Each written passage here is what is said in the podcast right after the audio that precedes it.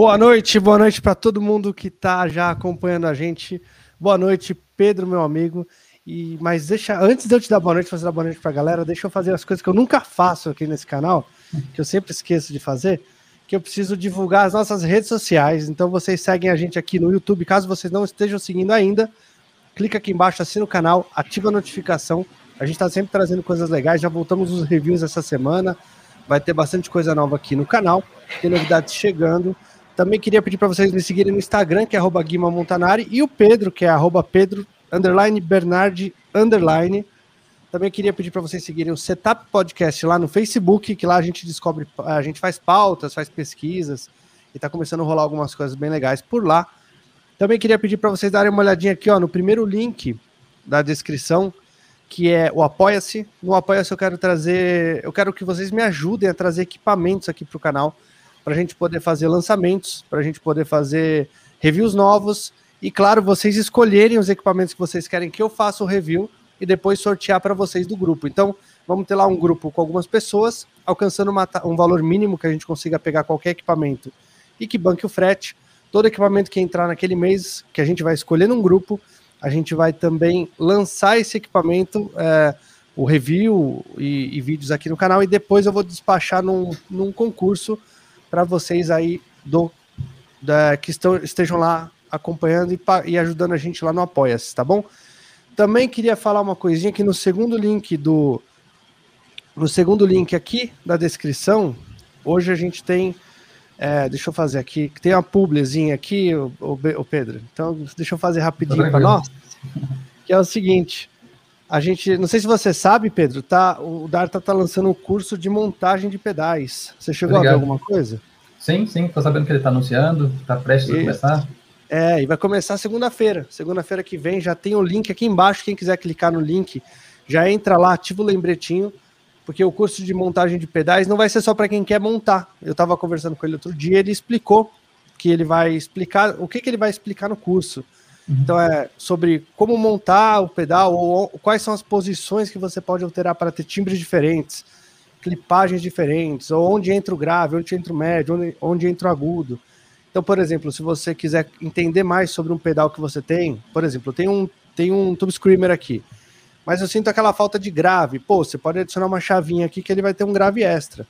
Então você pode fazer você pelo curso, né? Talvez mais para frente pelo curso, mas você pode montar o seu TS com essa modificação, por exemplo. Ou você pode é, falar para alguém que vá fazer os, a montagem de pedal para você, ou alguém que vai fazer uma, uma alteração para você no circuito do seu pedal, você saber o que você quer, você entende já o que o que fazer de modificação naquele pedal e você pede as coisas que você quer, não ficar dependendo de sempre o, o cara que for editar e mexer para você o seu pedal é, te diga que dá para fazer. Você já vai saber o que fazer, já vai saber como fazer, inclusive vai poder montar os seus pedais. Pelo que eu vi lá do curso, lá vai dar para montar tipo um pedal por mês, aí tranquilão, viu, Pedro? Que o lance que ele vai fazer é muito legal. Dá para montar de casa, ele vai ensinar. Ele falou que vai ensinar todos os tipos de montagem de, é, de tipos de como fazer a placa, desde essas de fibra que ele usa novas até aquelas desenhadas que você faz o transfer, uh, os tipos de colagem, os tipos de, de soldagem, quais são os componentes, vai ser tipo um cursão bem completo e eu tô louco para fazer também, vou participar lá na segunda-feira. Com certeza vou assistir o, o lançamento dele. Você se Nossa. interessa por esse tipo de coisa, Pedrão? Montagem, eu... saber o que tem dentro, como é que funciona?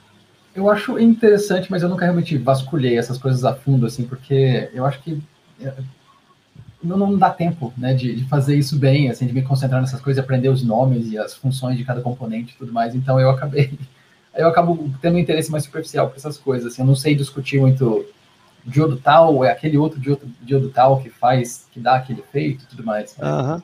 Enfim, é um assunto interessante que eu acompanho mais de longe. Hum, legal. Mas é isso, gente. Então, quem quiser e quem tiver interesse, ó, segunda-feira tem a live. O segundo link aqui do, da descrição, vocês caem direto lá. Então, depois da live ou durante a live, pula lá, abre numa segunda janela, já salva o lembrete para participar da live para conhecer um pouquinho mais do que vai ser esse curso.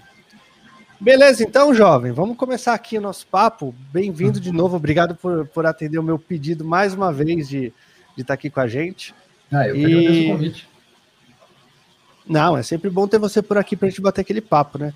E eu queria saber, antes de começar, eu não vou ficar botando muita coisa aqui, porque a gente já conversou uma vez no Diário de Músico, uhum. mas eu gostaria realmente, a gente vai falar do seu setup, a gente vai falar de como você usa ele na banda, de como você pensa o seu setup e tudo mais, mas antes disso tudo, eu queria que as pessoas que estão por aqui, que às vezes não, não acompanham o Diário de Músico, lá o outro podcast, conhecessem o Pedro.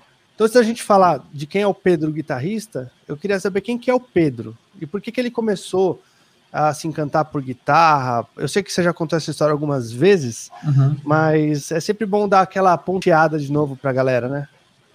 Assim, uh, bom, eu posso talvez contar de uma maneira não tão longa, né? Já Pode resumir se você quiser, né? tá tranquilo. Uh, mas um, tem a ver com, com criança, assim, uh, descobri rock, descobri bandas tipo Iron Maiden, descobri Sepultura, descobri Metallica, Guns N' Roses, essas coisas, por influência de um tio, né, que é um pouco mais velho que eu e tal, e assim, por ser um pouco mais velho, a gente tinha uma relação mais de irmão com irmão mais velho, né, do que tio e sobrinho, né, então assim, ele me apresentou várias dessas coisas, e, ah, mas ninguém tocava realmente guitarra em casa, assim, não havia essa pessoa, não havia, ah, não, não havia inclusive essa, essa, como é que falo, essa tendência de que houvesse músicos na família muito recorrente. Né? Eu tenho outras pessoas na família que tocaram e tal, mas guitarrista eu sou o primeiro. Né? E eu acho que é uma coisa meio natural, né? Assim, você vai gostando de rock, você vai gostando dessas coisas, você vai, você vai investigando isso. Eu fui acabando, acabei tendo uma certa obsessão por essas coisas. Pedi para os meus pais para fazer aula de violão na escolinha e tal, e aí fiz três meses de aula de violão e não, era guitarra mesmo. Eu descobri que. É porque naquela época, inclusive, tinha aquela, aquela, aquela lenda urbana de que para você tocar guitarra você tem que tocar primeiro violão, né? Como se fosse, ah. como, se, como se houvesse, como se o violão fosse guitarra para iniciantes, né? Ouvi muito. Uh, é, assim, tem muito isso, né? E Inclusive, mães foi... e alunos, né? Mães e alunos me falavam assim na frente dos alunos: ah, ele quer tocar guitarra, mas eu falei que primeiro tem que ser para o violão, né? Aí você faz aquela cara de, ah, ah, não muito. Eu não sei de onde veio esse mito, né? Essa lenda urbana, assim. De... Não, é porque é mais barato. Porque... Ah, então deve ser isso mesmo. Tem que comprar menos coisas. É. E menos barulho.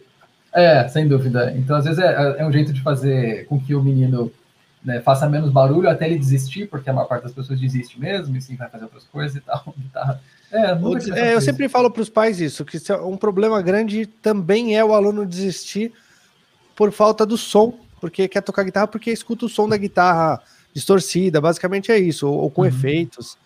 E aí eu, começa no violão, não é o mesmo som, não vai conseguir tirar as mesmas coisas, e aí acaba. Eu, quantas vezes eu não vi isso acontecer? Acaba uhum.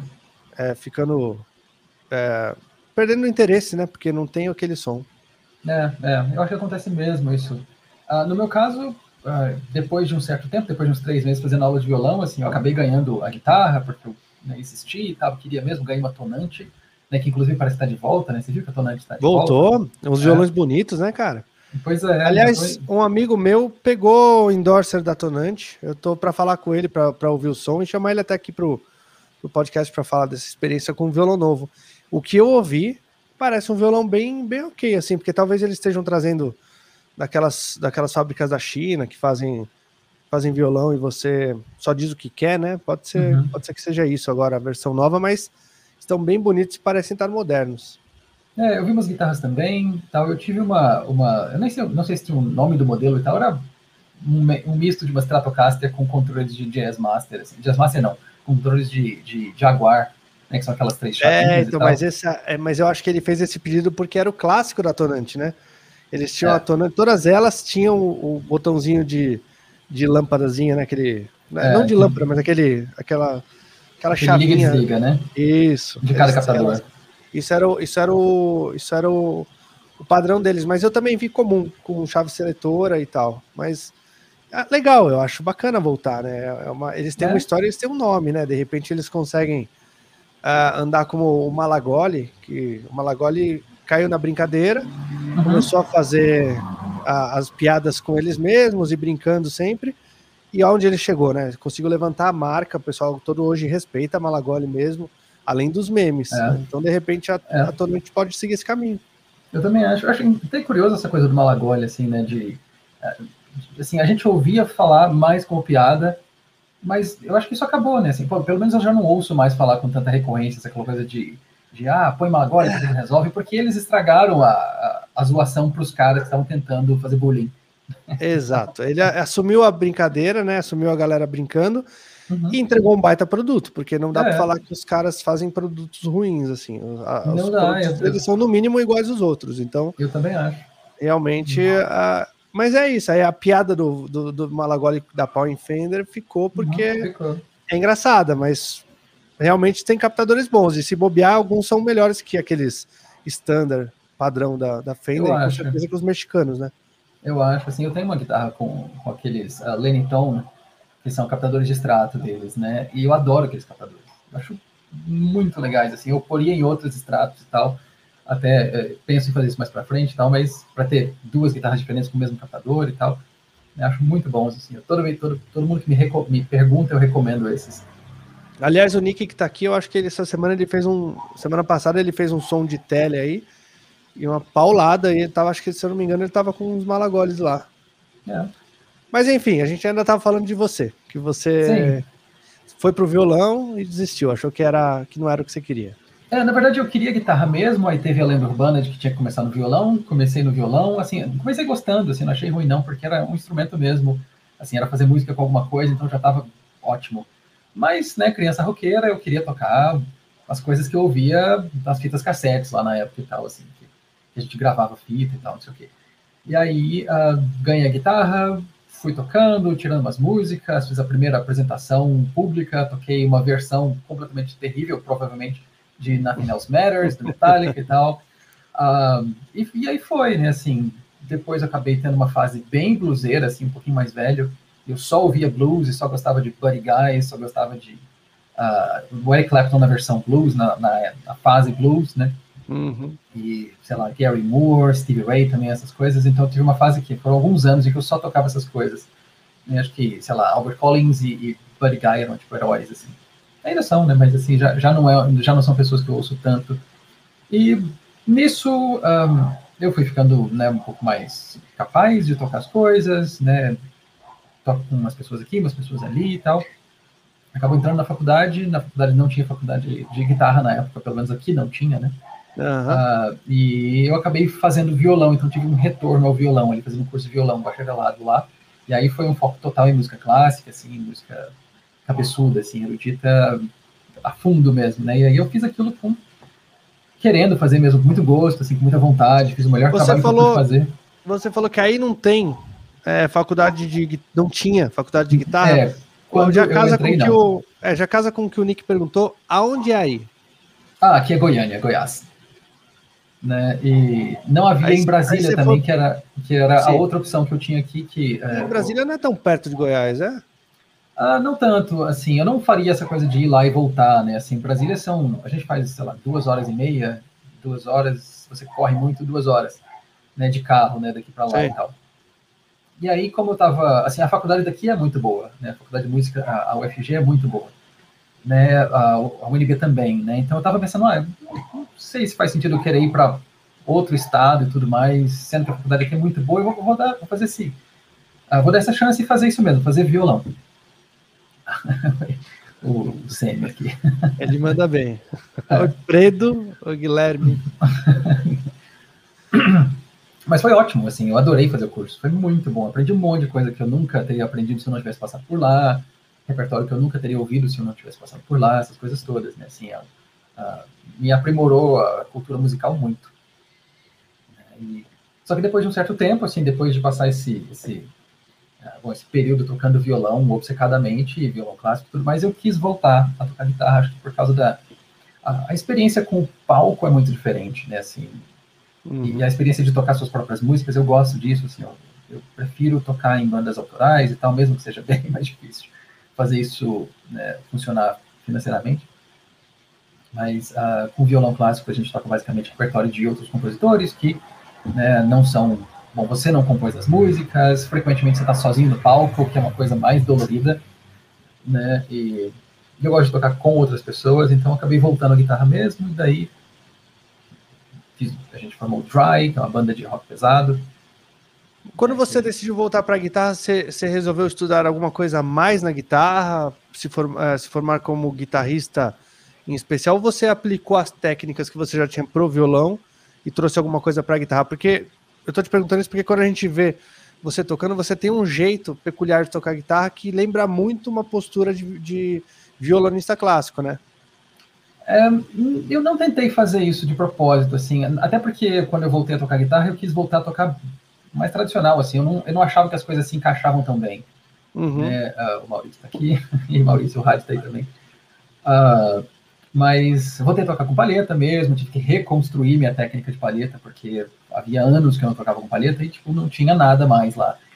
Né? Uh, mas eu não fiz nenhum curso específico, eu fui sozinho tentando relembrar as coisas, tentando estudar e reaprender. Mas passou-se um certo... Até porque no Dry, assim, não dava para tocar com a técnica de fingerstyle que eu toco hoje, assim, é, não, não, não, cabe, né? Assim, não, não, não Era mais pesado do que o que você faz hoje, né? É, mais pesado, assim, é drop dó, né? Assim, stoner e tudo mais, assim, bem, bem. Assim. E aí, uh, mas uh, essa questão de tocar desse jeito é uma coisa mais recente. É, eu acabei parando de lutar com uma coisa que acabou ficando mais natural para mim, que depois de passar tanto tempo estudando violão e desenvolvendo essas técnicas e tal, por que não usar algo assim, que é, bom, não a técnica específica, mas uh, em especial, mas a coisa da independência dos dedos, a capacidade de tocar com uh, a mão estava melhor, aliás, depois da faculdade do que com palheta. Então eu acabei não querendo lutar mais com essa, com essa aptidão desenvolvida, né, de, então eu toco prior, de, de, tocar com os dedos, né, então eu toco prioritariamente com os dedos hoje em dia e toco palheta só quando precisa que uh, depende do repertório, depende do que eu quero fazer, eu preciso, não tem jeito. Né? Não dá para uma coisa não substituir a outra, né? E só para já desmistificar alguma coisa, você toca com palheta sim, né? Sim. Ainda. Né? Porque toca, tem muita gente sim. fala que você não toca, que você, ah, queria ver o Pedro tocar com palheta. Você toca. Não, tem, tem, vários vídeos assim que eu toco com palheta. Assim, o último vídeo que eu fiz ah, foi. Ah, eu ia uh... falar isso. Tem um, tem um recente lá que eu vi você com a palheta. É, tem vários. Assim, depende do, do estilo, né? Assim, eu escolho pelo resultado que eu quero. Né? Se, se o resultado que eu quero é uma coisa meio riff, cheio de power chords e tudo mais, eu vou tocar com palheta, assim, é, não há motivo, motivo para não fazer isso, né? Só para falar assim, eu sou time sem palheta e aqui não, isso, né, não, é, não é futebol, né? e você só come, você falou que começou a tocar por causa do seu tio e por causa do rock, mas assim, vamos especificar um pouco mais essa parada. O que que você ouviu que fala, que veio assim, tipo, eu preciso fazer isso, porque todo mundo tem aquele momento na vida. Eu lembro uhum. até hoje o momento na vida que eu estava no carro da minha avó e ela estava escutando Daniel. Eu já tinha ganhado um violão, mas até lá nada, né? Tava, tava, fazia aula de violão, eu escutando, minha avó escutando Daniel, eu não lembro exatamente a, a, música, mas é uma música que fala de chuva e o cara tava chorando, como qualquer sertanejo por aí, né? Uhum. E aí teve um, entra um solo de guitarra violento, tão bonito, aquela hora me arrepiou eu falei, cara, eu acho que aquele negócio que eu toco é parecido com isso, acho que dá para eu fazer essa parada. E eu fiquei todo arrepiado de ouvir. Depois fui fazer nas aulas de violão, pedi para o professor me apresentar algumas coisas de guitarra, ele me apresentou Satriani, aí era mais ou menos a mesma onda, aquele solo uhum. de guitarra do que eu ouvi do Daniel. E também eu via o Satriani e ficava arrepiado. Então, assim, qual que foi esse momento que te deu aquele arrepio que você falou, preciso, preciso fazer isso aí? Bom, acho que eu tive mais de um, assim, uh, eu tive um para música e um para guitarra, né? Assim, eh, para música foi a primeira vez que eu encostei no violão. Assim, eu, encostei no violão e, né, toquei as cordas assim, tipo, brrrem, né? E aí foi aquela coisa do tipo, uma sensação de euforia, uma sensação de isso é a coisa mais legal que existe, eu nunca mais quero jogar videogame porque eu só quero fazer isso agora, né? E é um exagero, mas enfim. Com guitarra, eu acho que foi November Rain, uh, do, do Guns N' Roses, uhum. que foi assim ver os clipes e tudo mais, o Slash uma figura icônica, né, assim, uma, ainda mais naquela época, né, assim, uh, acho que era ainda mais impactante, né, tocava, inclusive, direto na rádio, tocava, acho que tocou na Globo, Acho que a gente, a gente tem mais ou menos a mesma idade, né, acho que a gente pegou essas mesmas referências. É, eu tenho 37, não sei se a sua idade também. 39, é. É.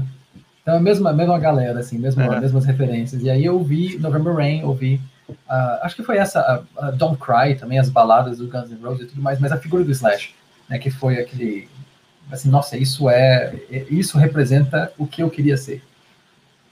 Eu lembro de Don't Cry quando eu ouvi a primeira vez que tem uma No meio da pentatônica ele me desce e me coloca uma notinha extra pentatônica ali, que, se eu não me engano, é uma, uma quarta, talvez, não lembro. Mas ele, mas ele faz uma puxada. E aí, aquilo ali me deu uma pressão para ouvir, para ouvir November Rain. Tinha que tirar aquele solo, o negócio era. November Rain, não, desculpa, é Don't Cry. Uhum. Que eu tinha que tirar aquele solo de qualquer jeito por causa daquela nota que era completamente diferente da pentatônica que eu já tinha, já fazia e tal. Uhum. Que é uma onda muito louca, né? É, eu ele, acho... ele é cheio de misturar, né? Ele, ele mistura assim, penta maior, penta menor, é. menor harmônica junto e tudo mais. Ele é. É a escala, ele vai colocando bastante né? coisa. Uhum. É, e o timbre, né? O timbre que eles alcançavam era uma coisa inacreditável, assim. Era... E as composições, cara, as músicas eram muito, ainda são muito legais de ouvir, assim. Eu ainda ouço gostando da música, assim, não é só uma coisa que ficou perdida no tempo, assim, né? Igual assistir Cavaleiros do Zodíaco hoje, que eu não consigo uhum. mais. Uhum. É, assim, eu é, ainda ouço Guns e gosto. É, a gente teve a sorte de pegar, acho que a última grande banda, né? Essa foi a última grande banda do, da música, assim, banda de, de sair enchendo estádio, né? Depois disso, acho que não teve nada tão grande assim, teve? Teve Full Fighters, né? Acho que conta. É, será? Acho que era, eles não eram depois, eram. Full Fighters estava na mesma época ali, não estava? Era grunge, mas estava na mesma época. Não, mas Full Fighters veio depois que o Nirvana acabou, né? O Nirvana é contemporâneo né, do Guns na época em que eles estavam ativos, né? Hum. É, Foo Fighters veio depois, uh, acho que foi na, eu não tenho certeza, mas acho que foi num período em que o Guns já estava naquele ato, ou foi quando eles gravaram aquele disco de covers lá, o Spaghetti Incident, né? Entendi. Uh, mas acho que foi depois do User, Illusion, né? É, não, para mim, acho que a minha, então a minha cabeça, eu não sou muito do Foo Fighters, na verdade. É, eu não gosto tanto também. Mas tem o Muse, minha... né, também, eu não sei se a gente pode contar, no, no mesmo patamar. É, assim, é... é uma banda bem popular, mas acho que no Brasil não pegou tanto. Não, não. É, bom, e que também tem aquelas coisas a gente ser velho paia, né? E só queria dizer que as coisas boas eram as que a gente ouvia quando era jovem. É. Eu, como professor, eu, como professor de música, me forço a ouvir coisas novas, mas realmente tem muita coisa que não me desce novas, né? Sim. O, o Nick te fez uma pergunta aqui, ó. É, o Nick, esse é o Nick Gomes, ele tá com, com a página nova aí, que é Heavy Track, do estúdio dele. Então, quem quiser dar essa moral pro Nick lá também, corre assim no canal dele, que ele vai fazer bastante coisa bacana lá também. Mas a pergunta é é, você curte a cena Stoner de Goiânia? Sim. Essa galera aí que eu não sei ler esses nomes, não. É, o Hellbenders, MKN, Mechanics, Rolling Chamas. Uh, o Rolling Chamas, né? Que é tipo, mais engraçado quando você fala Rolling Chamas, para parecer que é rola em chamas. Uh, acho que é de propósito, né? Mas curto Deve demais, ser. assim, foi uma super, super influência, né? Assim, uh, sendo daqui, né? É natural ver essas pessoas tocando e tudo mais, vendo esses shows acontecendo, e é muito inspirador, né? Ver esses caras no palco fazendo essas músicas super impactantes, né? Então, assim, Hellbenders é uma, assim, gente, é toda a mesma galera, assim, todo mundo se conhece, assim, Hellbenders é uma puta banda que todo mundo respeita muito aqui, MKN é um pouco mais antigo, mas é a mesma coisa, assim, de, respeitar a trajetória dos caras, né? Assim, o, o Blackthorn Chalks também. Uh, Rolling Chamas é uma banda de uma vertente um pouco diferente com relação a, a essa a, a essa pegada stoner, né? Porque eles têm uma coisa meio caricata, né? É um, um tipo de som um pouco diferente. Mas... E com a sua banda você chegou a frequentar os mesmos lugares que essa galera? Chegou a estar no meio deles? Não? Sim, sim, tocar os mesmos festivais, né, gravar junto, é, né, trocar ideia depois do show, assim, fazer turnê, pequenas turnês juntos também. Assim, o, o Hellbenders, o Overfuzz, né, tem uma outra banda, né, desse, dessa mesma, desse mesmo grupo. Ô, ô Thiago, o Bon Jovi não era dessa época, não, cara. O Bon Jovi é do, do de 80 ali. É que os caras duram, duram até hoje. É. Não tanto até hoje, né? Foi, o último show foi decepcionante que eu vi. Do, ele não aguenta mais cantar, já baixou tom e não aguenta cantar mesmo assim. Mas uh, quando eu era moleque eu ouvia também, mas já era final da carreira dos caras. Eles já estavam em 90 e pouco, quase 2000, eles estavam se arrastando já. É, mas o, o, o Bon Jovi é do meio dos anos 80, né? Ou um pouco antes até, começo dos 80, né? Eu não, eu não sei bem sobre a história deles, assim. Eu sei que eles tiveram alguns sucessos nessas mesma, nessa mesma época aí, né? Assim, uh, mas acho que já não era o auge, não tenho certeza, né? Mas eu sei que eles... E o Guns N' Roses também é dos anos 80, né? Assim, do final dos 80, acho que 89, se não me engano. Não, é mais pra trás, eu acho. O Guns? É, assim, o primeiro... Acho que é 91, Appetite, né? Acho que esse é o User Illusion, mas acho que o Appetite veio antes, tem dois discos antes. Tá. Né? E aí eles mas assim, virou uma banda assim, nesse nível depois, né? Já nos anos 90 mesmo. Entendi. Bom, é, e o Bon Jovi já era antes, né? Mas tudo bem. Os caras do Bon Jovi usaram laque no cabelo. É, né? Tinha aquele é. cabelo daquele tamanho. Era outra época visualmente. Os caras dividiam. Acho que eles estavam sa... tava saindo. Tava saindo da época do. ah, do Van Halen, talvez, e eles estavam chegando, uma coisa assim. É essa coisa mais glam, né? Assim, tinha É, Poison, tinha Warren, tinha Poison, Winger, muito né? bom, Poison. Eu não, não é muito o que eu ouço, mas Eu gosto, tem essa parada aí. Olha lá. é, deixa eu te fazer outra pergunta. Como é que você. Agora, você tá. Quantas bandas você tem? Você tá com uma só? ativa tem uma banda só, que é o Tá. Mazombo, né? Que é outra pegada. E como é que você pensou, então, se ela é outra pegada, como é que você pensa a montagem do seu setup para essas gigs? Ah, ou quando se você vai, vai acompanhar alguém, ou na banda pesada, ou numa banda um pouco diferente, que tem, um, tem uma sonoridade diferente, como é que você pensa nessa montagem de, de pedalboard, de setup, de guitarra, de amplificador mesmo, se você tem a opção de fazer a, a mudança do amplificador, né? Eu acho que depende do, que- do papel que a guitarra cumpre, né, em cada banda. Assim, no caso de- do Dry, por exemplo, a, a guitarra tinha um papel muito central, né, assim, é, é um papel de, de estruturação da música, né, então assim, a- eu acabo tendo que, que escolher coisas que seriam mais básicas, eu acho, assim, e não ficar firulando muito em vários efeitos e tal, para sustentar a música, né. É, o, o Dry era, era, um, bom, era guitarra, baixo, bateria e voz, né, então não tinha uma outra guitarra para sustentar bases enquanto eu faço texturas e tudo mais. Né, ah, com o Mazomba é um pouco diferente, porque é uma banda maior, né, assim, tem voz e tem violão, né, a, a- a estrutura das músicas são baseadas em voz e violão, embora não seja uma banda estilo voz e violão, né, mas tem percussão eletrônica, percussão de sucata, né, juntas, ah, baixo, duas vozes né, e guitarra, né. Então, É, quem não, pra- quem não conhece, dá uma olhadinha, porque é muito bom o som deles, cara. é, O obrigado. som deles não, o som de vocês, né? Que eu quero dizer. Mas tô falando pra galera que tá aqui acompanhando a gente, quem não conhece, vai conhecer porque é muito bom o som. E, e aí o lance que você falou, ela é bem galgada na, na voz, no violão e na percussão, basicamente, Sim, pelo que eu ouvi sim. lá, né? Uhum. Como é que você pensa o seu, o seu set de pedais, o seu ampli e a sua sonoridade para abraçar isso? Uhum. Para o Mazomba, eu penso que eu preciso usar muitos sons limpos, né, assim, bem mais do que nas outras bandas, né? As outras bandas são o Dry Sixen, né, que também era mais pesado, tá mais progressivo e tal. Mas com o Mazomba eu preciso usar bem mais sons limpos. Então, assim, eu não vou colocar um distortion lá, porque eu não vou usar na maior parte das vezes, né? Assim, quando eu vou usar alguma coisa mais ah, mais nervosa, assim, eu geralmente uso fuzz e tudo mais, e uns fuzz mais mais pelas texturas que ele traz né? ah, e tem esse papel de, de, de preencher arranjo frequentemente né, com as guitarras, né? Assim, então a guitarra entra nesse lugar de, de trazer umas ah, uns, umas texturas, uns penduricalhos, né? Fazer os arranjos mais interessantes, né? Complementar harmonias. Né? Então eu, eu penso mais nesse sentido. Então eu uso mais efeitos de modulação no Mazombo, né? Porque eu quero eu, eu quero especialmente diferenciar a guitarra do violão, que é violão de nylon Uhum. ou às vezes violão de aço, né? E lá não tem, lá não tem teclado, né? Não. Então você precisa fazer toda essa cama de efeitos, né? Na, Sim. na guitarra.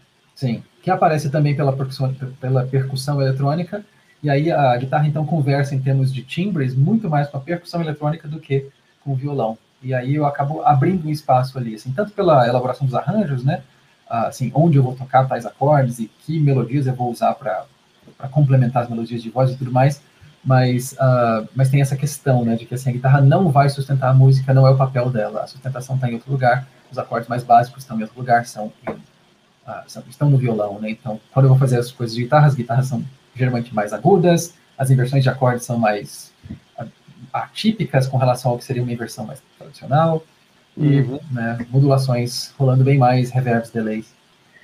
É quando a gente trabalha com bandas diferentes, a gente costuma colocar a guitarra nesse papel não primário, né?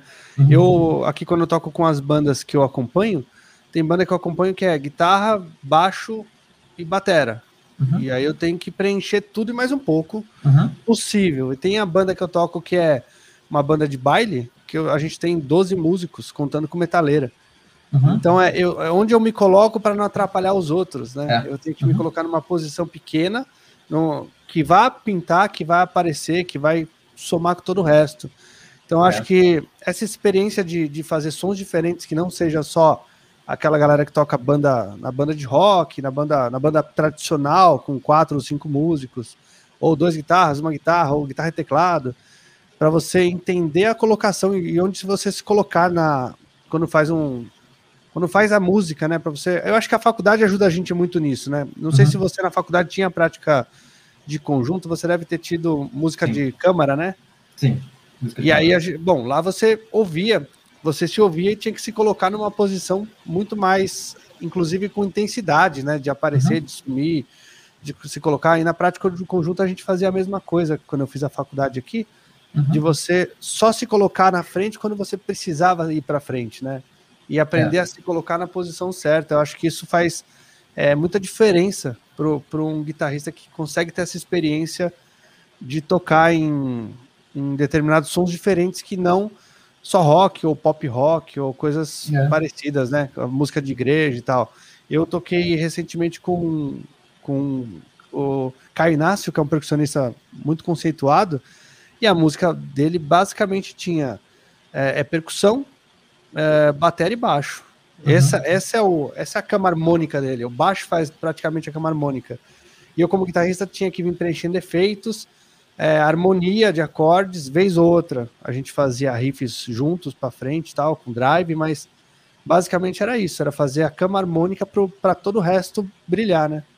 É, eu acho que tem todo sentido. E assim, isso implica na, na maneira como você vai elaborar os arranjos, uh, os timbres que você vai escolher, porque ficar pisando nos pés dos outros lá com os timbres que não funcionam em conjunto não é uma grande ideia, né? Frequentemente esses uhum. timbres são uh, talvez um pouco pontiagudos se a gente toca sozinho, mas na banda ele encaixa melhor. Né? Isso, uh, são todas essas coisas que, que, você tem que descobrir o que, que funciona, né? Assim, é, um, é, uma coisa demorada, mas é, é, é, gostoso de fazer também. Assim, é uma, é uma boa experiência, especialmente quando você tem tempo para isso, tem paciência, você tem um grupo que trabalha junto, né? Então assim, você vai, a gente vai se ajudando nessas coisas. Assim, eu tenho uma tendência a escolher sons de guitarra meio escuros demais, mas no Mazombo tende a não funcionar. Né? Então assim, eu prefiro uh, usar uns sons que funcionam, claro, porque aí eu não tenho que usar um amp alto demais, eu não tenho que ficar me atrapalhando com efeitos e tudo mais, ou com arranjo mesmo, né? Mas para fazer caber ali na banda. Então essa adaptabilidade nem sempre foi fixa, né? Você nem sempre tocou desse jeito, mas você entendeu que a banda precisava de uma alteração por sua parte. Você falou que gostava mais de sons mais escuros para guitarra, é. mas tipo, pela necessidade da banda, você acabou adaptando ele para um, um lugar que ele vá brilhar mais sem atrapalhar os outros, né?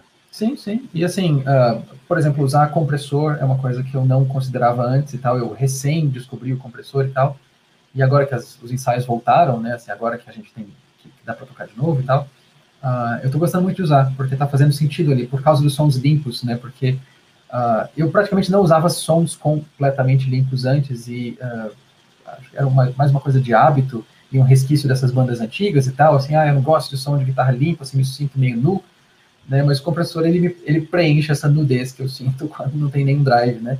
Porque ele leva o som um pouco mais para cima, ele traz, ele traz um pouco da experiência de se tocar com um pouco mais de drive, mas o timbre uhum. ainda é limpo, né? Uhum.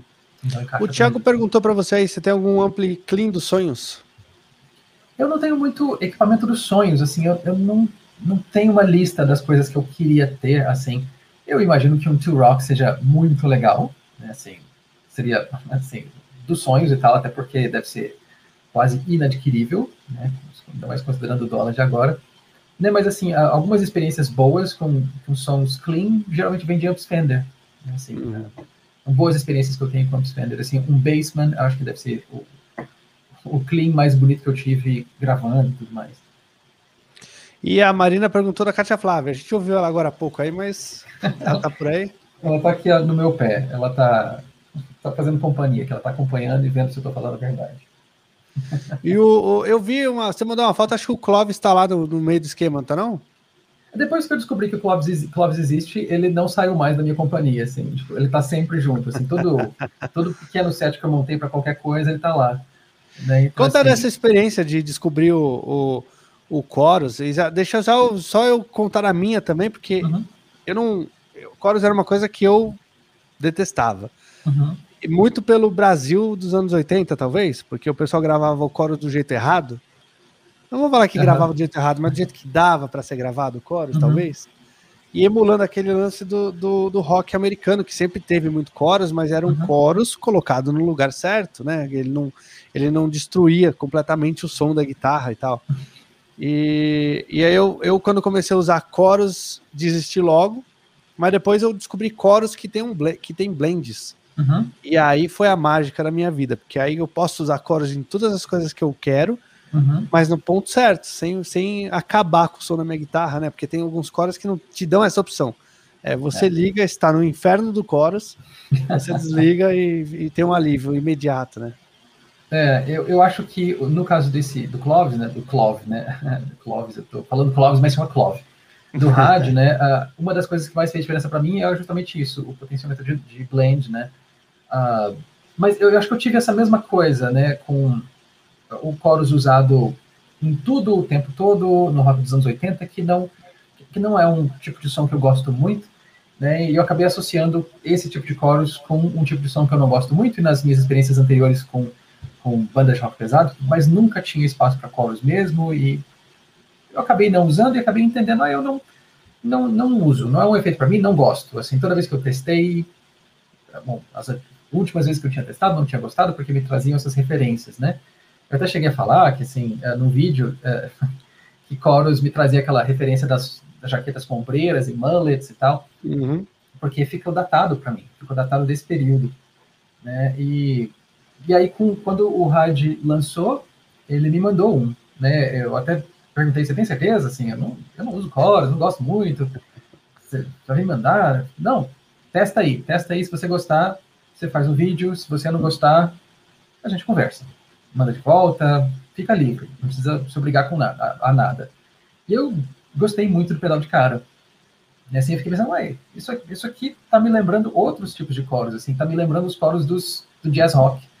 Assim, tá me lembrando o chorus do Scofield, tá lembrando uhum. o chorus do, do Mike Landau, do, do, Mike Stern.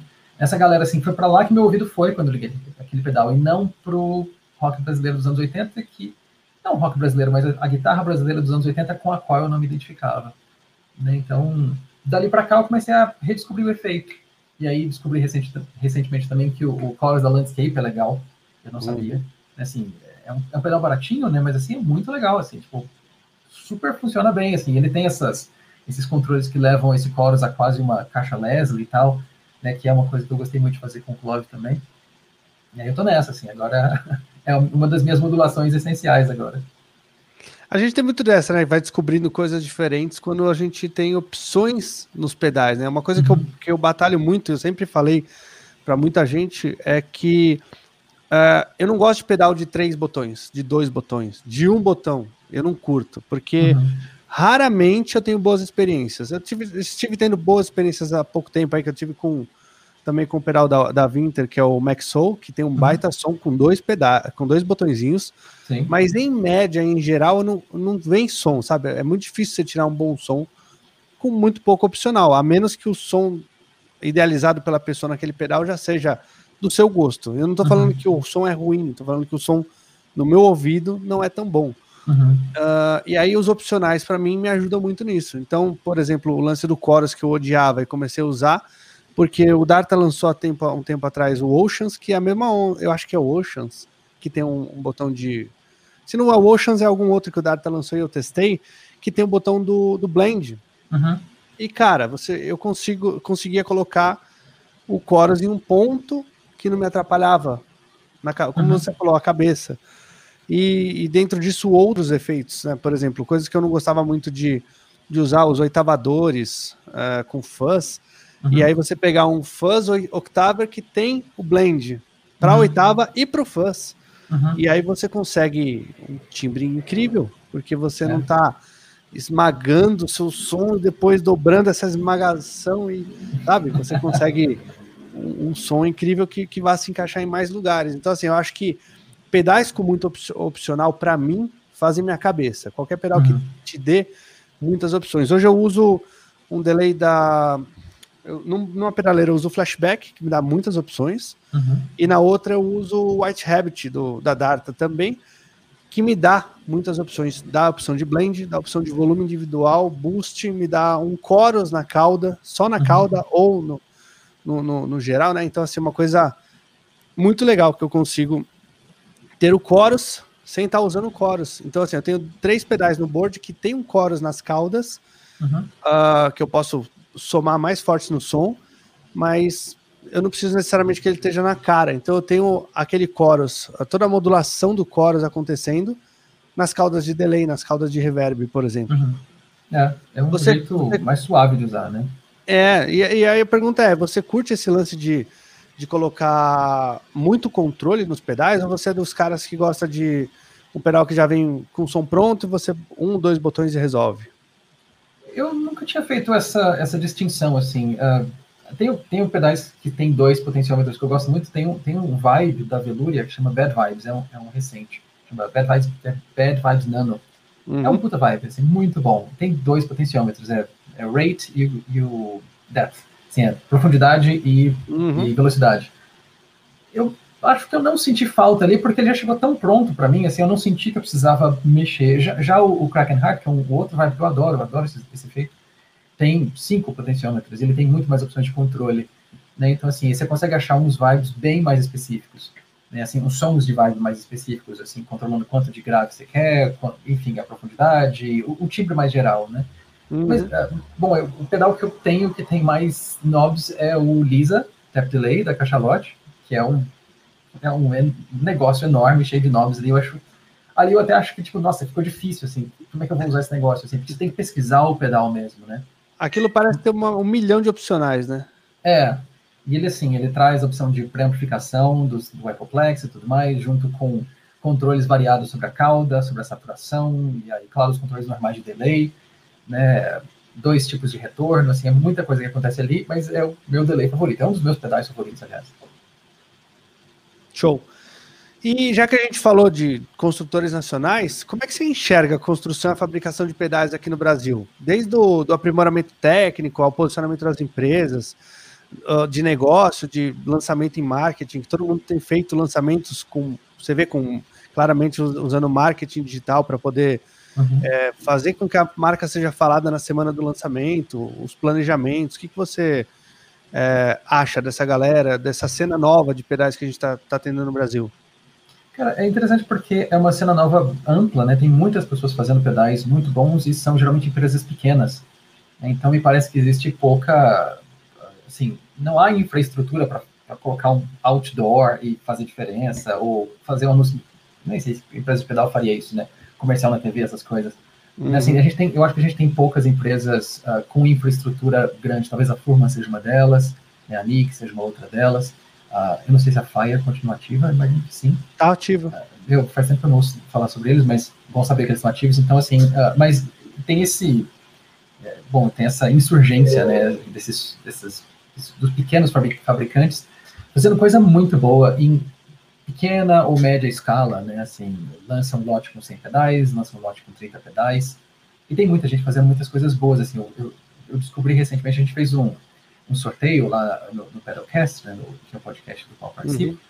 e a gente fez um sorteio de um pedalboard completo, com 16 pedais, e aí eu descobri algumas marcas que eu não conhecia, tipo a Kappa, a Electronics, que é muito legal, né, assim, tem, tem um, um, overdrive que eles colocaram naquele board que eu achei muito legal. Aí descobri que um amigo meu tem a versão, tem, tem um Big Map deles e tudo mais, falou super bem, são super bonitos os pedais.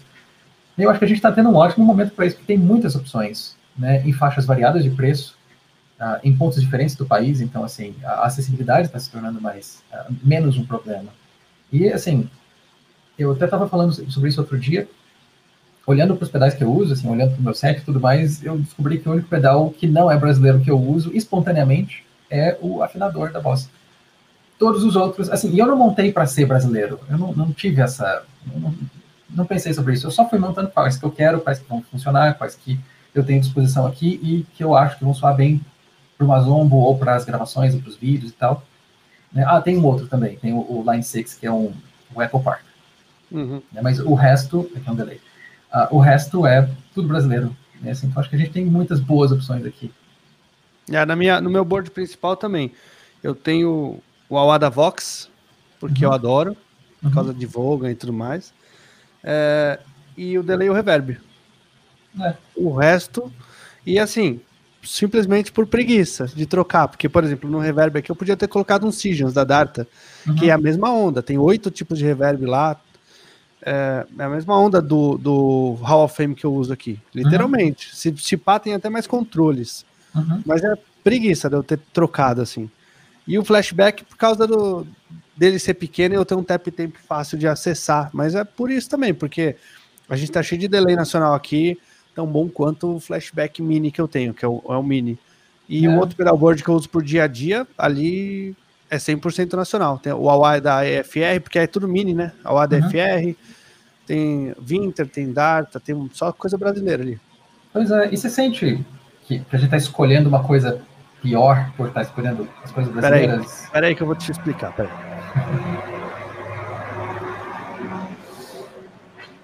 Olha só. Desculpa aí, sai da câmera, mas eu deixo isso aqui em casa. Uhum. Porque eu acho que o aristocrate eu consigo alcançar mais lugares, exatamente porque eu tenho mais controles. Uhum. Esse aqui eu tenho só um controle de tone. E uhum. olha como é que eu deixo o maluco do controle de tone. Fechado praticamente, né? Uhum. E, e, o que eu uso, o Aristocrat, por exemplo, que eu uso numa pedaleira, ou o Aztec que eu uso na outra, eles têm botão de grave. Uhum. E aí eu ativo o grave e abro bem o agudo. Crio um, crio um sorriso na, na onda que eu posso depois, colocando um compressor ou colocando um pedalzinho para empurrar, jogar o, o, jogar o médio de volta para poder fazer os solos e tudo mais. Uhum. Então, respondendo essa pergunta, não. Eu não acho que eu, fa eu não faço isso por uma escolha porque eu quero assumir os pedais nacionais na pedaleira, não é isso.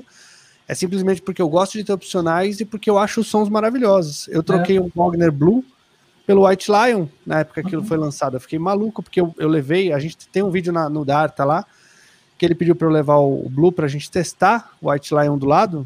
E cara, o White Lion praticamente deu pau no Blue em todas as configurações. Uhum. Brilhando mais. O, o, o, Blue ficava sempre muito fechado. Com o agudo muito aberto, ele continuava fechado.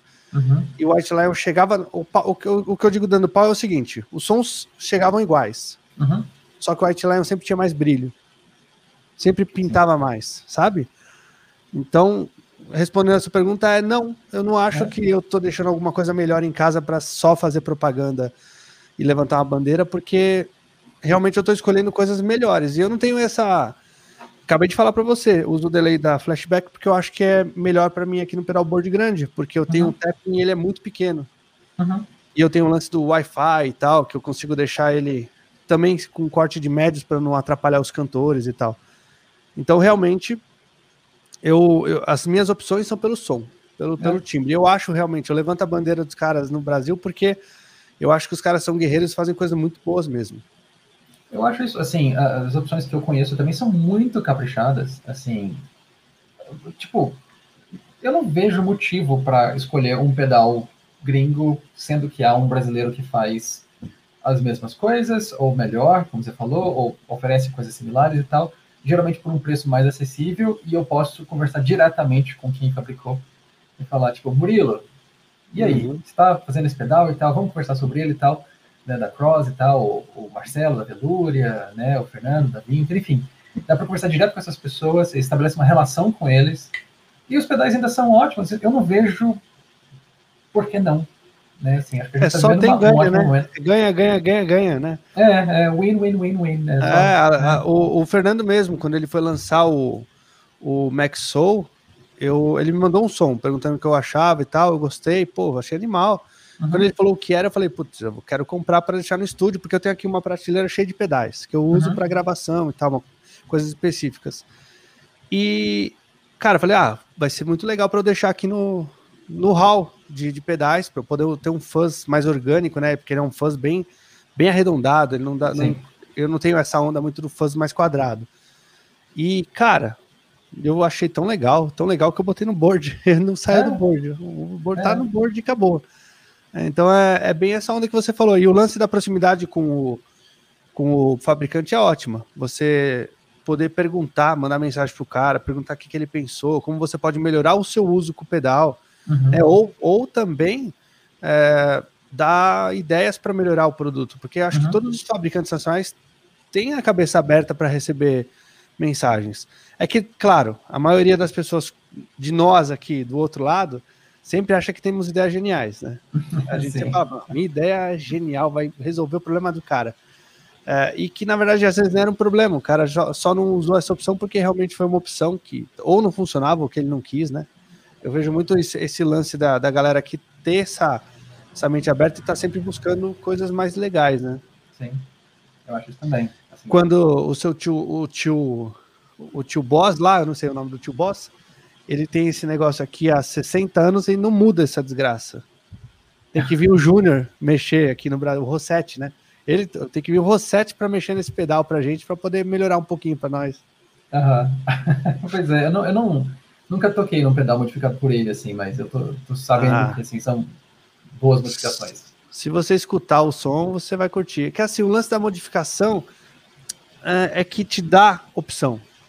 Uhum. Exato, cara, para mim tudo na minha vida de guitarrista, tudo acabou se resumindo a opcionais. Uhum. Eu tenho opção e eu posso decidir pelo que eu quero. Eu não quero um uhum. pedal na, narigudo, uhum. mas eu quero aquela, aquele drive. Né? Eu quero um drive assim, a lá TS, a lá DS, a lá SD, que vai soar todo mundo ali mais ou menos na mesma onda, assimétrico e assimétrico a clipagem, né? Uh, uhum. Mas eu não quero narigudo. Todos uhum. eles são narigudos. Aí você joga para o grave, ele fica abafado. Aí você joga para agudo, ele fica ardido. É. Você não tem essa opção. Aí quando você tem essa opção, só essa mudança num boss, por exemplo, já resolve muito a vida. Você colocar uma possibilidade de ter um grave extra para você poder abrir o agudo. Ou quando você coloca um segundo estágio de drive para empurrar ele por dentro, como muitos, muitos produtores nacionais fazem essas, esses TS-alike com um boost de ganho que uhum. aí ele fica maravilhoso, que já soma como se fossem dois pedais, você já tem menos espaço para ocupar e um timbre mais arredondado, mais aveludado, né? É só essa, essa escolha do, do, do que você vai colocar dentro do pedal para deixar ele com um som mais arredondado para você poder escolher, para mim já, já me ganhou. É. E a gente tem várias opções assim, né? Aqui, como você está descrevendo. É, não, não tenha dúvida. Acho que quase todos os fabricantes nacionais eles te dão opcionais, né? Quando não te entregam um produto que seja 100% pronto, como o, o Picuman, que soa muito bem já, com seu botão de volume e, e dois botõezinhos ali, só para você alinhar o, o, o, clipe, né? É, Mas ali não tem muito jeito, né? É, o, som, o som definitivo que estava no disco, ele pegou e botou ali dentro do, do seu pedal para você. Foi. Não é, assim, é assim que soa para mim quando eu escuto, na verdade. Eu adoro esse pedal, assim, é um dos meus fases favoritos, assim. Eu tenho, acho que, dois fases favoritos, que é, um deles é o Picuman. É muito fácil de usar, assim, tipo, tá pronto, não tem muito que mexer ali. Pequeno também, lindo, né? Ah, o, o outro é mais complicado, que é o, é o 214 da Cachalote. Ele é mais complexo, assim, com mais controles, mas significa que você tem mais opções. Então, Sim. assim, em um pedalboard em que eu preciso de mais sons de fuzz, mas eu não quero ocupar tantos espaços ali de, né, de, de pedais e tal, tantos... Uh, assim, eu preciso de um pedal que é faça grande, mais né? coisas. Não, não, ele é pequeno, ele é formato normal, só que ele tem muitos ah, controles. Entendi. se eu quero o efeito de octafuzz, é uma chave. Se eu quero pensar na equalização para funcionar melhor aqui ou ali, tem assim, os filtros, né, com frequências específicas e tal. Né, são duas ótimas opções, muito diferentes, mas igualmente boas. Bom, já que a gente está nessa seara de produtos nacionais e tal, você tem algum projeto, alguns, uns quatro ou cinco aí projetos nacionais que você destaque? Um, você fala pedais em especial? Sim, pedais específicos? É, projeto, algum projeto de pedal que você foi lá para review, que você gostou, ou que você comprou e curtiu. Qualquer um. Dá um top, um, um top 5 aí de pedais que você gosta e usa, assim. Não precisa ser, não precisa ser que você tenha recebido para review uhum. ou para fazer qualquer tipo de, de ação, mas que você tenha, nacionais. Sim. É, sem, sem ordem, assim, né? Sem ser o melhor ou o pior, mas não. assim, eu vou dizer uh, o Lisa, Tap Delay, da Cachalote. Eu adoro aquele pedal, eu falei anteriormente, né? Assim, é grandão, complicado, difícil de usar, difícil de aprender a usar todos os recursos, acho que essa é a questão. Né? Mas, é só deixa eu pontuar uma coisa do Lisa. Eu já vi ele lá e realmente ele tem muitas funções. É, eu tenho, eu tenho um, um lance assim que muita gente aqui no Brasil fala é difícil. E, por exemplo, quando o White Lion saiu, Muita gente falou em review, é uhum. difícil de usar, mas quando você consegue, fica maravilhoso. Uhum. E muita gente assustou, porque falou: não, se é difícil, eu não quero nem olhar. Né? É, e foi, pô, talvez tenha né? sido um problema ali do, do, do White Lion no lançamento. Uh, e depois, quando ele lançou agora o novo, a versão Lionheart, tá um pouco mais simplificada, a galera tá apaixonada pelo, pelo bichinho. E é o que eu vejo no, no lance do Liz. Eu não acho, pelo que eu olho lá, não, ele não é difícil. É que ele tem muito componente que aí o guitarrista precisa se desdobrar um pouquinho mais em cima do pedal para entender uhum. o pedal. E talvez o ponto que eu quero falar é que, para muita gente, claro que não para você, uh, mas para muita gente que eu conheço, uh, às vezes falta um pouquinho de entender o pedal, entender uhum. as opções, entender o além de girar botão, sabe? Porque você sabe, para você saber onde colocar e o quanto colocar de cada coisa. Porque eu vejo muita gente virando o pedal da Boss. Eu tenho um amigo que até hoje fala que o único jeito de usar pedal da Boss é tudo no 10. Imagina, né? É, amp, depende da guitarra, depende do som que você quer. É, então, é exatamente isso. E aí tem, tem um lance muito. Muita galera no Brasil tem esse lance de quanto mais botão, mais complicado, e eu já não quero, eu quero o som pronto na minha mão, né? Então, você acha? Só, só fazendo um, um parênteses aí nesse espaço que, que a galera no Brasil falta às vezes um pouco querer entender um pouco mais dos efeitos para poder extrair melhor deles. Hum, pode ser uma coisa meio de preguiça, né? Pode ser uma coisa meio de, tá, de, de, se sentir assustado. Eu acho que você gasta uma hora no pedal, assim, gasta uma horinha, aprende o que ele faz, lê o manual, né? Testa várias ah, coisas, manual. né?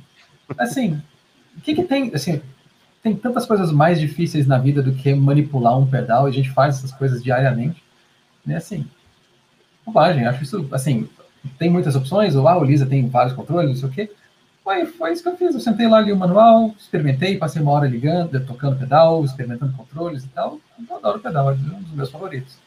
Assim, não tenho essa coisa. Assim, ó, se tiver, se for o Picuman e é, tipo, tá pronto, beleza, maravilha, né? Mas eu não acho isso uma vantagem nem desvantagem, eu acho isso uma característica. Né? Os pedais da, da, da Vinter tem essa coisa, pelo menos os dois fãs, né? Tem essa coisa uhum. de serem simples e assim, prontos para o uso, né?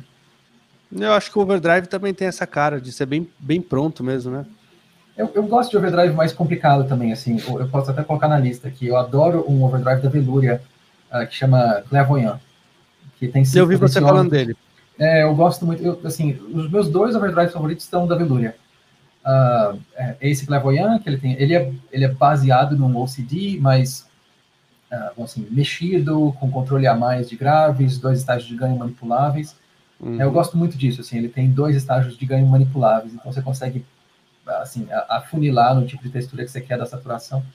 O outro é o Misfit, que eles fizeram para o clube dos pedais deles, né, assim, é, ele é baseado no Mostortion da, da Ibanez, mas mexido também, né, controle de equalização de três bandas, é muito fácil, assim, por exemplo, numa Zombo que, em que não tem tanto espaço para guitarra, porque assim a banda é mais cheia, né, eu preciso ser capaz de achar o espectro de frequência em que eu vou funcionar melhor, em que a banda vai funcionar melhor. Então esses pedais com mais controles me ajudam ali. Eu adoro esses dois, né? O Misfit e o Clairvoyant. Ah, não, eu também. Esse é o lance que eu, me, que eu fiquei apaixonado pelo, pelo White Lion, pelo Lionheart, porque você chega aonde você quer com ele. Desde um é. extremamente clean, sim, tem um drive, mas você pode fazer levada de funk com ele, como eu gravei no review, uhum. com a ponta da paleta aparecendo até chegar no, no vídeo que o Nick lançou hoje ou ontem, que o Nick do Heavy Track, ele lançou um, um review também do Lionheart, e que ele fez metal. Ele uhum. tocou metal com o Lionheart, um overdrive de, que vai do clean até o extremo, né? Uhum. O high gain, o high gain, não, o high overdrive, né? Chega bem uhum. alto. Então é, é, é, isso, eu acho que é, é o que a gente está falando aqui. Mas voltando lá ao, ao. Depois você responde essa aqui do Pedro, ó mas do, do Thiago, aliás, mas uhum. termina com, com os perais lá, o Lisa. Bom, vou colocar então o Lisa, escolhi um desses overdrives, o Clairvoyant, uh, da Veluria, eu gosto muito do Kraken Heart, da, da Cross, que é, o, que é o Vibe, né, eu gosto muito desse efeito, eu gosto de osciladores, uhum. né, assim, acho, uh, especialmente assim, a capacidade de você usar ele dramático, né, com oscilação mais evidente, tudo mais como um efeito mesmo, ou usá-lo como um, um recurso de movimento suave, né, uhum. nas faixas de guitarra e tal, que às vezes, inclusive de equalização também. Eu, eu acho traz alguma coisa ali que às vezes se assenta na banda, né, assenta no conjunto sonoro resultante, que fica muito legal. Na sua banda rola? Só rola bastante, né, assim, essas modulações todas rolam bem. Uh, eu vou colocar o Clove também, né, uhum. por, por essa, o Clove do rádio, né, uh, por, por esse, essa mudança, né, na, na minha, no meu, no meu olhar sobre coros e tudo mais, até porque eu estou bem empolgado com ele, então assim, eu tenho que colocar ele na lista aqui agora, porque eu estou usando ele bastante, assim. É, é, eu estou nessa fase, é quase a fase aquática do Mario, assim, tipo, uhum. você pisa no Chorus, é tudo água, assim, tipo, é isso que eu tô, colocando. Então eu falei o Chorus, o Kraken, uh, bom, o Clove, o Kraken, o Clairvoyant e o Lisa. É, falta mais um. um. Eu vou de Picuman. Picuman é um, é um pedal que eu adoro, assim, eu uso recorrentemente. E qual foi seu primeiro pedal? O Thiago quer saber. Uh, ah, antes eu... de responder, deixa eu responder pro Nick aqui, ó. Daqui a hum. pouquinho a gente vai falar do setup de gravação dele, tá? Já tá hum. numas fotos separadas aqui, a gente vai conversar. Uh, bom, uh, meu primeiro pedal foi um de uma marca que eu não sei se existe. A minha memória me diz que ela chamava Laser e era um delay, né? Um hum. delay digital. Assim, não nunca nunca consegui encontrar, já procurei assim, se existe a marca. As, a, a, marca Laser que eu achei não parece o pedal que eu tinha, que tinha um formato mais boss. Né, mas foi um delay digital que não foi uma boa escolha para o primeiro pedal, porque foi a recomendação do professor que eu tinha na época e tal. E ele falou, eu, eu queria efeitos, né? Queria, queria alguma coisa para soar guitarra rock e tal. E eu não tinha nada, né? Eu tocava guitarra tonante ligada numa caixa acústica amplificada que não tinha nenhum drive, nada. Ele falou, compra um delay. Ele tinha que ter falado, compra um distortion, né? Compra alguma coisa é. assim. Não, compra um delay. Foi uma decepção. Mas, mas hoje em dia eu não vivo sem delay, assim. Eu adoro delay, assim. É. Eu sempre uso, né? Assim, ou delay ou reverb, mas principalmente delay. Eu, eu também tenho essa onda, eu gosto bastante de delay, cara. Delay reverb, eu gosto de estar nessa praia espacial. Acho que por tocar muito em, em, Eu toco muito em banda religiosa, católica, né? Que tem esse lance do gospel worship rolando. Uhum. É, então, mas eu sempre gostei da, da ambiente, de criar ambientação. Não é porque eu toco nesse tipo de banda e tal, mas hoje mais presente. Eu já toquei sertanejo, já toquei rock, já toquei em banda de bar, já toquei, como eu te falei, com percussionista, que tinha outro som bem brasileiro. Uhum mas é, o meu mercado de trabalho hoje é mais o, o, religioso, né? E assim, se usa muita ambiência. Uhum. Mas eu sou um bravo guerreiro que ainda não caí pro, pro, pro Shimmer. Eu não estou, não cheguei a usar é, Shimmer. Eu, eu, não gosto também, não. Assim, eu não acho. Pelo menos as coisas que eu penso em compor, para os arranjos e tudo mais, nunca me ocorre usar um Shimmer. Assim, se eu se me ocorresse pensar, assim, nossa, vai ficar bonito, tudo bem, mas assim, não me cativa ainda. Assim, vai, que, vai que daqui a pouco muda, e aí o rádio faz um shimmer e eu vou adorar e tal. boa, boa noite para Alexandre aí, que o Alexandre é o, ah, é o dono do café, cara. Eu vou. É o dono, não, é irmão do, do, do, rapaz que faz café lá que eu te falei na outra live. Eu vou te mandar o café dele aí. Ah, maravilha. Você é, um, você é um consumidor de café também, não é? Sim, sim, adoro. Assim, eu tenho que, eu tenho que, inclusive, tentar consumir menos e tal, porque não, meu estômago já tá reclamando. Então.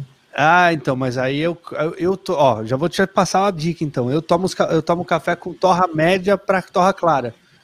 E não me ataca com o estômago. Eu também tinha esse problema de, de tomar muito café e dar problema no estômago, que dá refluxo e tal. Uhum, é isso mesmo. Café de torra média e clara já não me dá mais esse problema. Acho que era, ah. acho que era as cinzas que me maltratavam. É, então, boa dica. E só para falar pro Leandro, olha aí, ó, não falei, não, não abri meu coração com relação a Shimmer, tá vendo? Eu uso aqui eu, eu faço uma mistura de flashback Hall of Fame e do Mary Smoke, do Darta, que tem a, também tem a modulação, do, do, é um uhum. trêmolo né, com tap tempo, não sei se você conhece. Mas não, é, um, é um trêmolo com tap tempo, então ele é fascinante de usar porque ele é fácil. Uhum. Qualquer música você coloca, você dá, faz a marcação do tempo nele ali e acabou. Você tá no tempo da música, não precisa ficar baixando, correndo para regular e tal. É. Ah, e eu consigo uma onda muito legal de, de ambiência sem, sem recorrer ao shimmer que é o, o, que você tinha falado, eu até hoje sempre toquei com tecladista, assim, na, nas igrejas. Uhum. Então, para quê? Eu vou ficar é, brigando com tecladista. Deixa eu, eu faço aqui a minha parte. É, é concordo. Uh, vamos ver se tem alguma pergunta aqui antes da gente entrar. Uh, Zoom, já teve Zoom, Pedro? Nunca. A 505 famosa eu nunca tive. Eu queria, porque eu lia Guitar Player, todos os guitarristas da Guitar Player usavam Zoom. Mas Exatamente. eu tive uma pedaleira é, de uma 440, né? 40-40 e 80-80, acho que a maioria usava. É, esses, esses números eu nunca tive, sempre quis, mas nunca, nunca tive, assim. Parecia muito legal, porque eu via lá o Kiko Loureiro e tal, com a Zoom, não sei o quê, e aí eu queria também, mas não rolou. Eu tive uma outra pedaleira que era, que era da. Tinha a, a, a junto, arte. Junto com arte, sei, sei qual é. é. Não, eu ia falar que junto com as 505, com a 505 acho que não, mas junto com as mais carinhas, a 1010, a 4040, vinha uma videoaula desses caras, ah. mostrando como funcionava a pedaleira, para te ensinar. E eu vou te falar que eu uma vez fui num show e vi um desses caras, eu não vou falar qual deles era, uhum. mas estava no board com uma dessas, no canto, não estava nem ligada a fonte, estava só ah. ali. Caso tivesse uma falta, ela estava ali, saca? Olha só, acontece, hein? É, não vou falar de quem que foi. Olha lá aí, ó. Tá vendo? Vou mandar uma leva de café pro Gui e aí peço pra ele. Aí, Jesus, vai chover pedidos no Instagram. Tá todo mundo hum. atrás do café, Alexandre. Maravilha. Vamos lá, então. Vamos falar do seu board, do seu setup e tudo mais? Uhum, vamos lá. Então, deixa eu abrir aqui na tela para a galera ver. Olha aí, Nick, estamos chegando. Me conta o que, que, é isso aí. Isso é um projeto de pedalboard, né? Que, assim, eu estou montando um pedalboard, assim, eu vou... Eu preciso ainda de uma outra fonte e, e vou arrumar um, um, board mesmo diferente, né? Isso daí é só uma... Bom, eles estão só organizados mais ou menos como eles vão ficar, mas acho que eles não vão ficar nessa ordem, não nessa disposição, não sei ainda. E você é, gosta mas... desses boards mais quadrados? Ah, você fala quadrados assim de ter uma fileira de baixo e uma fileira de cima? Não, então, é. Porque hoje em dia tem muita gente que usa um board mais quadrado. O meu é 80 por 30. Ele é uhum. compridão. Então só cabe duas fileiras de pedal. Uhum. Mas tem muita gente que usa por 40, por exemplo, que aí você consegue botar três fileiras de pedal e fazer uma coisa um pouco mais quadrada. Eu, eu me, me atrapalho apertar aquele lá de cima, por exemplo, já ia me apertar, já ia me atrapalhar, porque tá junto com outro, às vezes no é, palco eles barraram o pedal, né? É, ele, eu, eu, prefiro, eu prefiro não usar três, três fileiras, assim, duas no máximo. Ali ele, ele tá ali, assim, isso não tá organizado do jeito certo ainda, nem, tá. Nem sei como é que vai ficar, são só, é só a seleção deles ali. Né? Mas uh, eu, eu, prefiro boards que não sejam muito grandes, acho que é isso, né? Assim, eu até tenho um, um 30 por 60 aqui, que para mim já é mais que o suficiente, cabe tudo, ainda sobra espaço e tal, e esse daí é menor, esse daí acho que é 45 por 30. Então, só deixa eu para descrever para quem está ouvindo, eu coloquei a foto do, do Pedro aqui, e tem na foto tem. Fala para a gente os pedais que estão na foto, Pedro, para a galera Bom, que está no, no, Instagram, no, no Spotify. Bom, começando do alto ali, assim, provavelmente o primeiro da, da cadeia seria o 214 Fuzz, da Cachalote, né, em seguida tem o compressor, que é o Hammerhead da Cross, né? Então, eles viriam provavelmente nessa ordem mesmo. Em seguida, eu, eu, prefiro usar modulação antes do drive. Né? Então, em seguida, viria ou Krakenheart ou Clove, né? ou Vibe ou Chorus. Né? Daí, eles, a cadeia de sinal iria para o clone que está ali, que é, que é da Joy, que eu acabei de descobrir, eu não conhecia, né, é, assim, não conhecia esse pedal. E, aliás, eu não tinha experiência muito com clone, eu tinha uma única anterior. Uhum. Mas aí eu experimentei de novo e tô gostando muito, tô achando muito legal, assim, de usar clone uh, como um drive leve, né, assim, não, não como clean boost, com, com drive zerado mesmo, mas assim, como drive leve mesmo, e zerado. Eu acho realmente o melhor ponto do, do desses clone-alike, né, é, são, é overdrive mesmo, porque ele tem um overdrive bem redondinho, é. o lance do clean boost eu acho um desperdício desse pedal. Eu, Faz eu a mesma coisa com um compressor legal, né? É, foi o que eu pensei, né? Assim, o, o, o Hammerhead já tá ali, é um baita compressor, eu tô adorando usar esse pedal.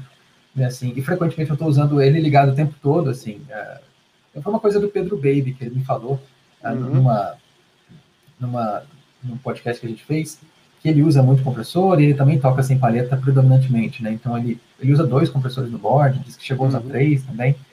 E ele, ele deu essa dica, ah, não, você toca também, né, sem, sem palheta, né, considere mesmo usar e tal.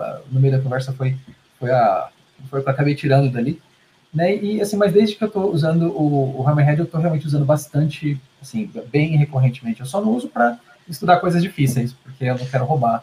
Mas assim, para tudo que eu quero que tenha som de música pronta, assim, som mais profissional, assim, para usar uma palavra estranha, eu tenho usado. Aliás, uma dica para os, os, as crianças e meninos estudantes é não roube o estudo, não usa nada, estuda limpo, depois você adiciona as coisas, né? É, é, isso. Bom, na cadeia tem esse clone, então, que eu estou gostando muito de usar e, e, combinado com o compressor fica muito bom. Assim, se eu quero um som limpo, eu baixo o volume da guitarra. É assim, é, o som ele tem a saturação quando o volume está no, 10, tá no 10 e eu toco com mais pegada. Né? Então vem o drive. Eu baixo o volume da guitarra e toco um pouco mais leve, é som limpo. Tá super tranquilo.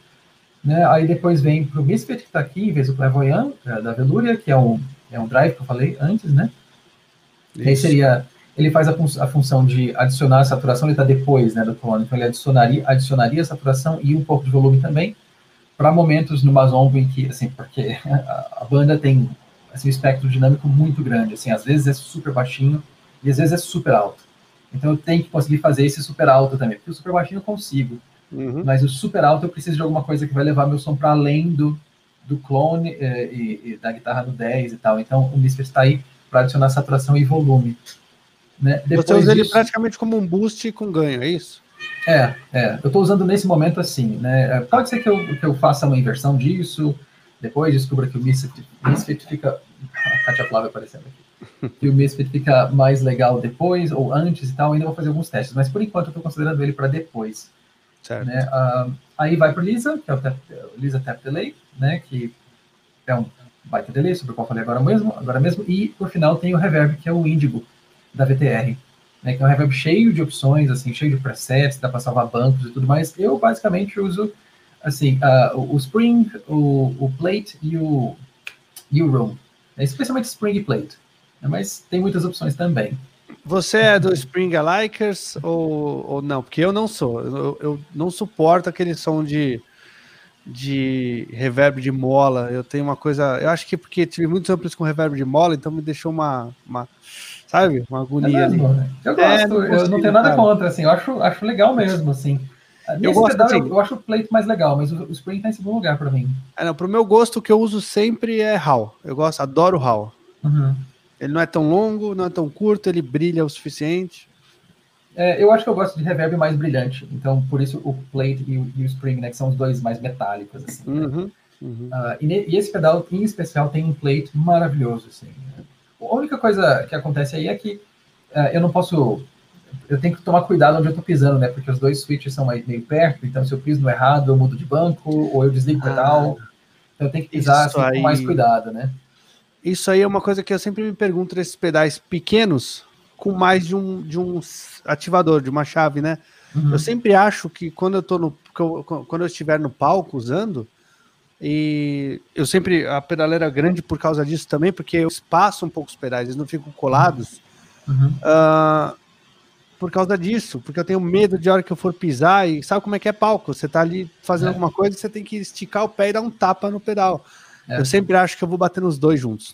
É, por, inclusive e... aqueles pedais que tem a ligação por cima, que ficam colados, eu, eu não. Eu tenho um negócio assim, tipo, eu acho legal, mas eu não sei. Eu gosto do, da saidinha da lateral, porque eu consigo, se eu for usar pelo menos um, um direct, um, um, aqui, sabe aquele plug que não tem cabo, que é só o plug? Sim. Se eu for usar um daquele, ele já é o mínimo que eu consigo de espaço entre os dois, eu já tenho um espaço entre os pedais. Fica uhum. mais ou menos como esse que você deixou. Sim. Né? Não fica Nesse colado. Caso, se você observar assim, se eu colocasse o Índigo ao lado do Lisa, a proximidade Sim. daqueles dois switches ali seria um problema. Não, e provavelmente eles têm altura diferentes, pelo que eu tô vendo aqui, né? É, acho que é, mas, é mais mas alto um pouco. Mas, sabe que eu não, não me lembro agora? O, o é meio altinho também. É. Mas de qualquer modo, assim, igual você falou, eu, eu tô longe do pedalboard, vou ter que correr ali para pisar, e aí eu vou acertar dois pedais ao mesmo tempo, então eu preciso deixar o Indigo um pouco mais pro lado ali por causa dos dois switches, né? É, é mas... eu, acho, eu acho essa ideia do, do, da galera de botar a ligação em cima legal. E fica bonito quando você coloca, que os, os da Vinter, que você, ele coloca sempre um colado no outro, fica bonito o visual uhum. mas para mim é muito pouco aplicável para palco, por exemplo. Sim. Na é, loucura do corre para lá. Eu, eu ainda toco com. Eu, quando eu toco com o artista religioso hoje em dia que eu toco, é um cantor de rock cristão. Uhum. Então a gente anda muito no palco. Né, eu uso Sim. transmissor, eu tô sempre para um lado, para o outro, eu passo na pedaleira, assim, tipo, já tem marcação. Uhum. Eu passar pela pedaleira, pisar e ir para outro lado do palco para fazer ponta de solo e tal.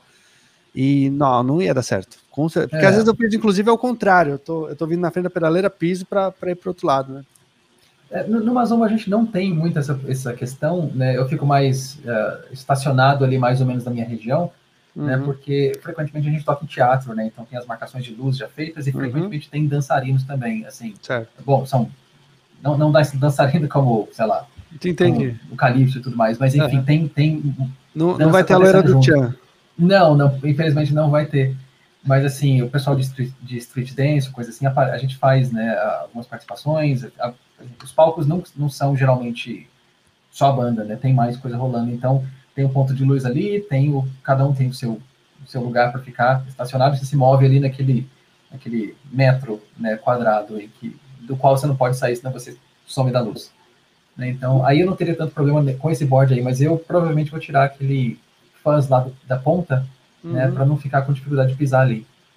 Entendi. Assim, eu não vou tirar do board, só vou rearranjar e, isso. E esse é o board que você vai usar para sua banda, para os palcos, é isso, né?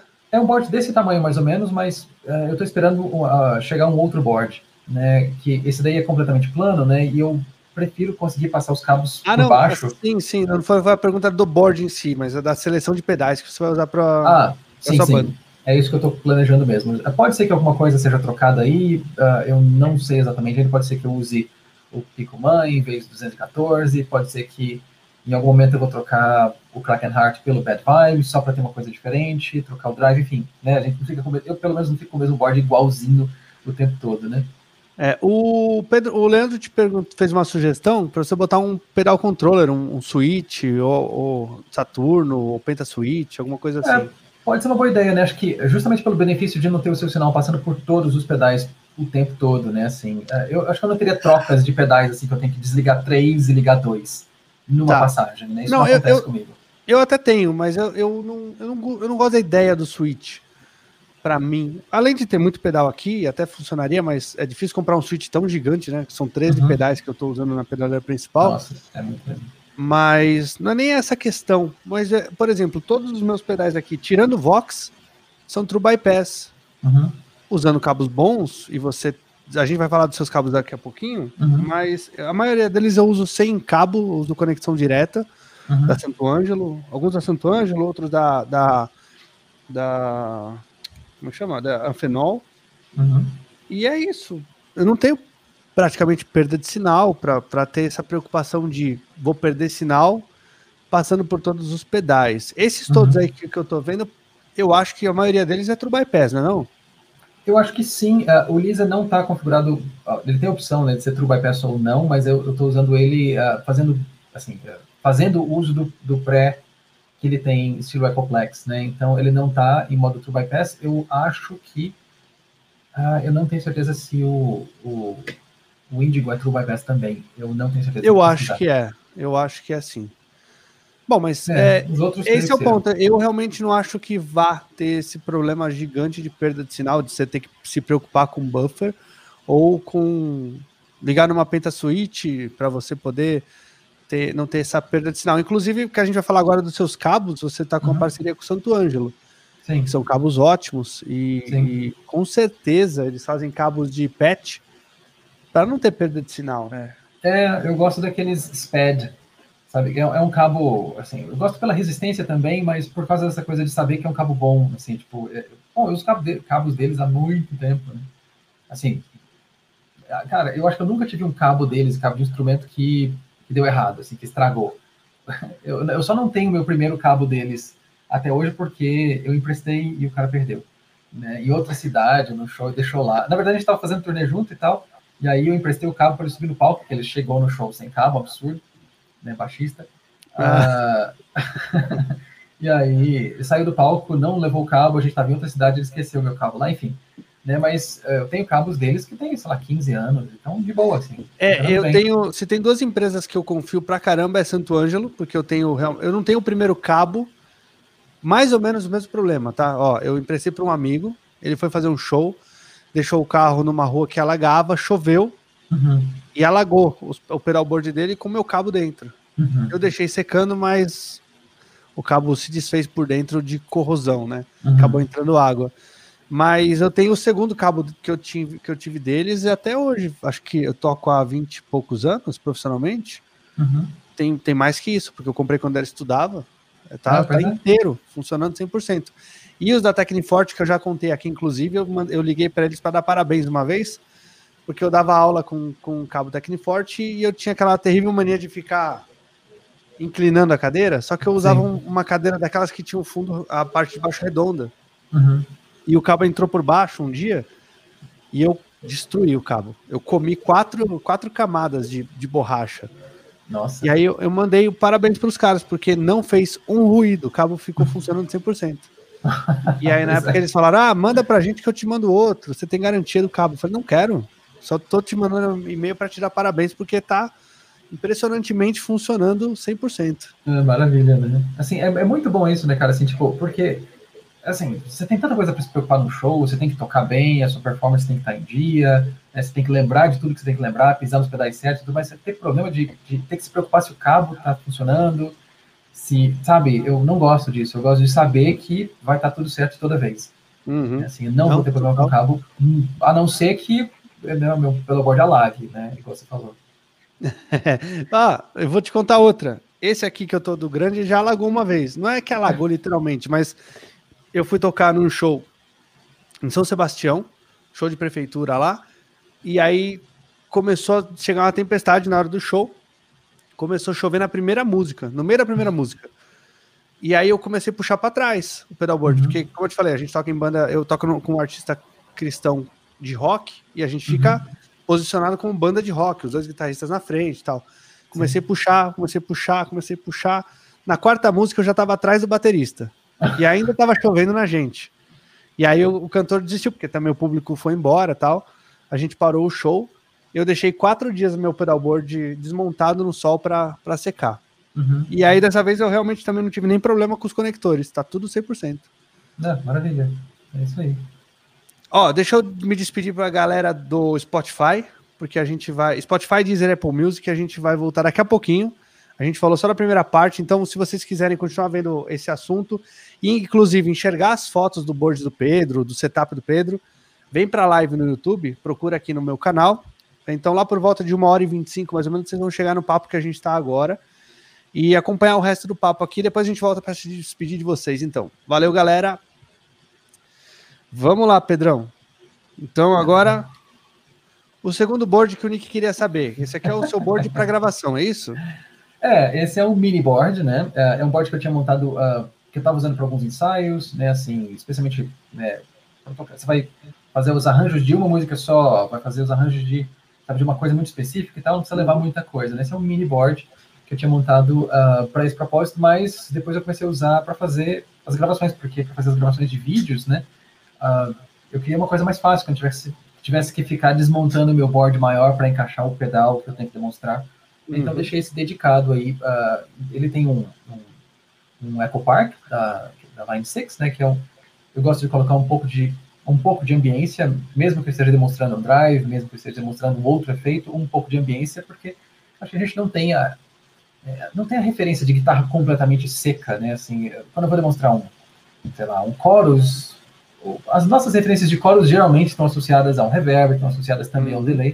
Eu não sei quem toca completamente seco, mas eu gosto de colocar algo mais não uh, intrusiva.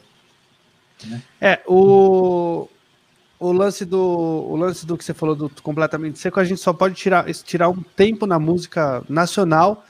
Aliás, que depois do rock dos anos 80, no comecinho, no, no, meio dos anos 90, que começou a aparecer CDs e gravação digital, que o pessoal começou a usar tudo extremamente seco.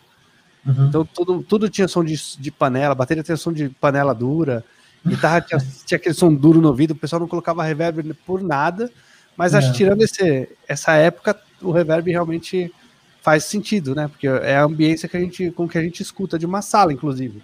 Você tá é. tá numa sala, você bate palma, você escuta o reverb dela. Sim, sim, é, é, é o normal mesmo, né? Assim, de vez em uhum. quando eu vejo em comentários de vídeos e tal, as pessoas reclamando de alguém que demonstrou um overdrive mas tinha também reverb. E assim, ah, ou demonstra uma guitarra, mas tinha um outro efeito, tinha um delay.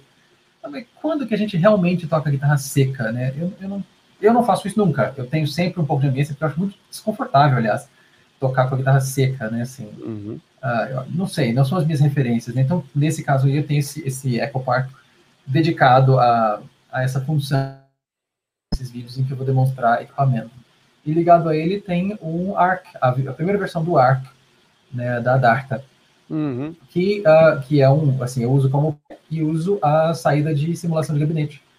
Né? Então eu ligo direto quando eu quero, quando eu quero gravar em linha, né? Uhum. que eu tenho feito bastante ultimamente. Né? Eu tiro direto para a placa e uh, é muito mais prático, né? E se eu quero gravar de noite, não tenho problemas com vizinhos, eu moro no apartamento. Ou, ou mesmo quando eu simplesmente quero gravar rápido e não quero dando amplificador, né, microfone, vê se está na posição certa, testa, vê de novo, muda a posição. Já vem pronto. Legal. Então, aqueles últimos vídeos que você tem colocado no ar, a maioria deles a gente pode falar que está com o ARC ali. Você está gravando direto Sim. na Sim, eu tô gravando é, eu, eu, não diria que não, porque não dá para ouvir diferença, na verdade, do som que você já tirava antes. É, assim, eu inclusive fiz um, um, um vídeo em que uh, eu testo as duas coisas, né? Assim, o, o meu Fender Pro Junior, que é o meu amplificador de sempre, né? Eu uso ele todo dia né, microfonado com esse 57 que eu estou usando aqui agora, né? Uhum. Uh, e o som dele comparado ao som tirado com o ARC e tal. Em termos de qualidade, eu achei que eles eram equivalentes, assim, diferentes em termos de timbres, né, que são, uh, bom, são duas propostas de equalização, duas propostas de, claro. de efeito mesmo uh, diferentes, mas assim, eu não senti que um era uh, um era o som de verdade e o outro era um som só para preencher o espaço. Não, eu acho uh, eu acho o Arc ótimo para isso, né? Essa é uma ótima opção. E eu comprei ele faz tempo e nunca mais deixei de usar. O meu que fica aqui no board também, eu botei nos dois boards, cara, porque quando eu viajo, eu nunca sei o que eu vou encontrar no palco. Tem dia que encontro coisa boa, é. mas tem dia, né? Sabe como é que é? é. E aí eu, eu jogo na linha, porque eu já, eu já setei o meu som. Inclusive, chega, tem lugar que eu chego e eu boto. Uh, encontro alguns Fenders Twin, não é o meu amplificador preferido, principalmente para rock, né? Porque ele, ele tende a, a, a uhum ele tende a, a crunchar muito fácil ali quando eu boto muita distorção na entrada dele. Uhum. aí jogo direto no power e funciona uhum. a beleza, né? É, eu super bem. O e vai. É deixa, eu só é mandar um, um abraço, deixa eu só mandar um abraço pro Marcinho, uhum. que é a companheira de palco, tocou comigo muito tempo numa banda grande religiosa, então eu sempre ajudo ele. Ele tava me chamando pedindo ajuda aí, mas eu sempre ajudo ele com o board dele. Ele tá montando um esquema legal lá. Continua, Nossa. desculpa. Não, só para dizer que é um, é um pedal mesmo para você ter no seu assim, no, ou no seu board mesmo, ou pelo menos lá na, no case do, ah, sim. e tal, por uma salvar a vida, né? viajar né? e tal. É, já aconteceu comigo de chegar no, tocar no festival e tal, chegar lá e não tinha. Assim, uai, vai ter que tocar em linha. Ah, é? Ninguém me avisou. E aí eu tive que tocar em linha, em linha direto, sem nada. E fica aquela desgraça, né? Quando é. o já resolve, né? É, o, eu, eu, por esses problemas que eu tive, eu decidi. Eu não vou mais contar com o amplificador. Porque você chegava, às vezes, você tinha que tocar em linha. Chegava, às vezes, você estava com um ampli com falante rasgado. Quantas uhum. vezes? Uhum. Chegava lá, tinha um, sei lá, um, um, amplificador meteoro. Eu gosto de alguns meteoros, acho uhum. ok. Assim, bem ok, tá? Não, nada é. demais, mas funcionam. Mas com o pré, o pré saturado. Alguma coisa aconteceu que o pré racha, só racha, só tem um som uhum. distorcido. Então eu resolvi me resguardar. Eu pulo, pulo os prés, ligo direto no power e acabou. Eu resolvo a minha é. vida do meu pedalboard, do meu som, o meu som finaliza no arc. Acabou. É ali o Sim. meu som, guitarra. O resto, quando eu tenho amplis bons, aí eu posso desligar o pré, porque é a segunda versão do arc, você já pode desligar o pré, né? Você Não, tem uma linha. Também. Você, você consegue desligar esse pré aí e usá-lo. Ah, é verdade. Você é, consegue desligar o pré. Usar, só a simulação, né? Mas, é, não, mas eu uso o pré. Ah, não, sim. O que eu tô falando é o, o, o Arc 2 você consegue mandar o, o pré funcionando para a linha uhum e desligar o pré para mandar para o amplificador, por exemplo, para você fazer ah, uma tá soma. Bom. Você consegue fazer esse esquema de dois, de ligar Ele tem no XLR, né? Ele tem o XLR, uma saída é, principal uhum. e uma saída para ampli que pode ir com pré ou sem o pré. Ah, legal. Não sabia disso. É, não, isso ajuda pra caramba, né? Uhum. E aí, então, o lance da gravação, você põe aí na frente os pedais que você vai usar. Você é. geralmente coloca mais de um ou você coloca só o que você vai demonstrar? Você já falou que você é. soma um pouquinho do reverb sempre. É, ou um delay ou um reverb, mas geralmente é o máximo, né? Assim, se eu vou demonstrar um, drive, ele vem antes do delay. Se eu vou demonstrar um vibe, ele vem. Eu vou provavelmente colocar um drive, assim. Uh, assim tem algumas coisas que eu, que eu sinto que eu preciso demonstrar com drive também, então. Uh, geralmente vai o Clairvoyant aí, ou vai o Misfit, ou sabe, alguma coisa assim, ou os pedais de trefilho também, tem um que chama muito legal que é o John Doe, uhum. que pode aparecer aí também, que é um drive leve, né? Mas uh, depende do que eu quero, né? Assim, é, por exemplo, se a guitarra é totalmente limpa, né? Aliás, não, não tem isso, não demonstra a guitarra totalmente limpa nunca. Então, vai ter um drive que vai aparecer aí. aí acho que nem seria... existe guitarra totalmente limpa, só você ligar é... ela na placa do, do computador, né? Fora é, aí... é acho, acho bem desinteressante mesmo. Né? Então, aí, antes desse, desse delay, vai aparecer alguma coisa. Provavelmente vai vir um, um, um drive mesmo. o, o Leandro tá falando que quem tem a primeira versão do Arc sou eu. Acho que eu já te né? Mas vou mostrar de novo porque o pessoal gosta de ver. não sabia. Você não, eu não tinha mostrado outra vez, você veio? Não, não conhecia essa. Esse aqui é o protótipo. Quando eu pedi pro, quando eu pedi pro Arc, o Arc pro Darta, né, ele tinha lá um projeto de pré e um projeto de cabecim. E eu falei para ele: "Não, eu preciso dos dois juntos, porque eu toco em palco e tal". Ele falou: "Ah, ninguém vai usar isso aí". Eu falei: uhum. "Vai? Como ninguém vai usar? Um monte de gente vai usar, na minha realidade muita gente usaria". Uhum. Falei, ah, aí ele fez. Eu testei, mostrei para as pessoas, o pessoal se interessou, ele resolveu lançar. Uhum. Aí depois de um tempo, o Silas fez um review lá e aí bombou o esquema. É, eu acho que esse pedal é bem popular, né, no catálogo do, do, do Darta. É, eu acho que é um dos mais. Ele, é. o Bug, o Blackheart e agora o White Lion, eu acho que são os mais populares. Eu tenho que perguntar uhum. para ele, mas eu, o Ark com certeza é um dos que, com certeza, é um dos que ele mais vendeu, eu acho, viu? Uhum. Sim, sem dúvida. E é isso, então, no, no board pequeno, né? Tá, tá respondido, Nick. Tem mais alguma dúvida do, do, de como ele faz a gravação? Ele usa o amplificador nos vídeos, né? Às vezes usa o amplificador com microfone, às vezes usa o ARC e aí ele faz essa ligação aí. Os Perez é. acabou de escrever pra gente. Vamos falar agora das guitarras? Assim, tem umas fotinhas, né? Essa daí é uma guitarra de luthier, de um luthier, uh, um amigo meu chamado Rafa, Rafa Gomes, né? E essa é uma guitarra que ele Bom, chegou até mim porque ele queria que eu fizesse um review. Ele me entregou duas guitarras para fazer um review. Ele é, inclusive, da mesma cidade que eu, né, de Goiânia. Uhum. Então, uh, a ideia era, beleza, eu vou fazer um, um, vídeo, né, sobre essas guitarras. Só que eu não quis devolver essa, né, porque eu achei, eu, eu me identifiquei muito. Eu não estava planejando comprar guitarra nenhuma, não estava atrás, não estava economizando para comprar guitarra nem nada. Né, mas eu não quis devolver porque eu achei ela muito, me identifiquei muito com ela, assim, gostei muito do braço, assim, gostei uh, da seleção de captadores dele, assim, a construção geral, né, assim, muito estável em afinação. Esses captadores são Fullerton. Uh, eu não lembro agora se é o Holy Grail, acho que é o Holy Grail, mas pode ser que seja. Ai, agora eu, eu não lembro. Eu acho que é o Holy Grail. Eles são excelentes, né? Uma guitarra super, super tranquila, assim. Eu nem mexi na regulagem, tá do jeito que veio. Não tive que fazer ah, nada. Ah, mas também veio da mão do pai, né? O pai já deixou é. bonito. Não é igual comprar pois numa é. loja que vem no navio. É, exatamente, né? Assim, tem traços de, trastes de inox, né? Que eu achei, assim, muito legais. Eu já conhecia na, na outra guitarra, né? Que, que a gente vai ver daqui a pouco, que é a Mustang, já tinha traços de, trastes de inox também, que é outra vida, né? Assim, é outra... Engraçado hoje tocar em guitarras que não tem trastes de inox, eu, inox eu sinto essa, essa diferença. Esse é de inox. É, esse é inox. Tá. Né? Eu... Esse é o trato mesmo. Não, e, e, você mostrou, tem um baita som. E já aconteceu isso comigo. Eu estava falando disso hoje com um aluno, inclusive. De o cara, uh, um luthier aqui do, de São Paulo, deixou a guitarra com ele e falou: Ah, testa aí, vê o que você acha. Aí ele falou: Puta, eu não devolvi. Tive que perguntar é. quantas vezes ele ia fazer para eu pegar. É. E eu falei: Mas ele fez exatamente por isso. Te deu na mão para você não devolver mesmo. Você já sabe que você não vai devolver.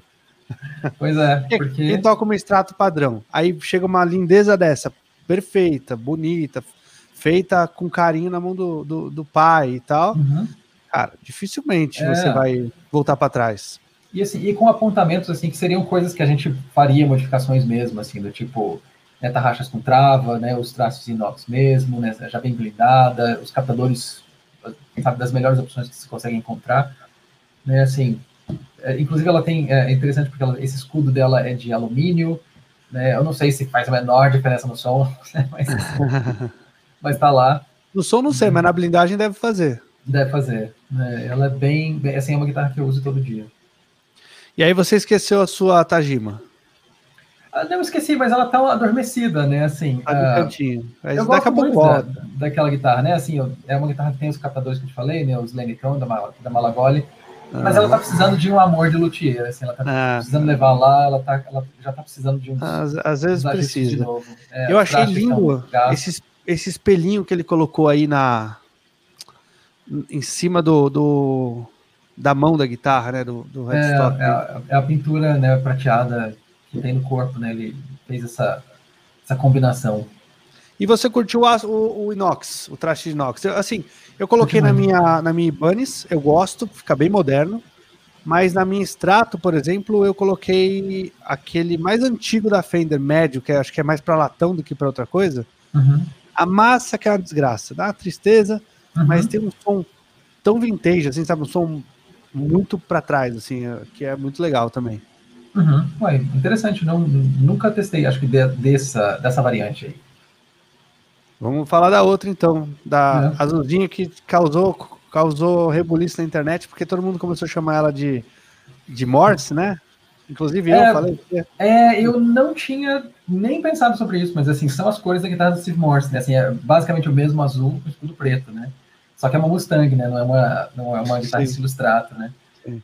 E essa eu encomendei de um luthier, um outro luthier também aqui da cidade, né? E eu queria uma guitarra que fosse diferente, assim, uma guitarra que fosse, não fosse padrão, né? Porque eu queria uma coisa com mais personalidade, para tocar, sabe, tocar no Mazombo, por exemplo, uma guitarra que eu uso bastante no Mazombo.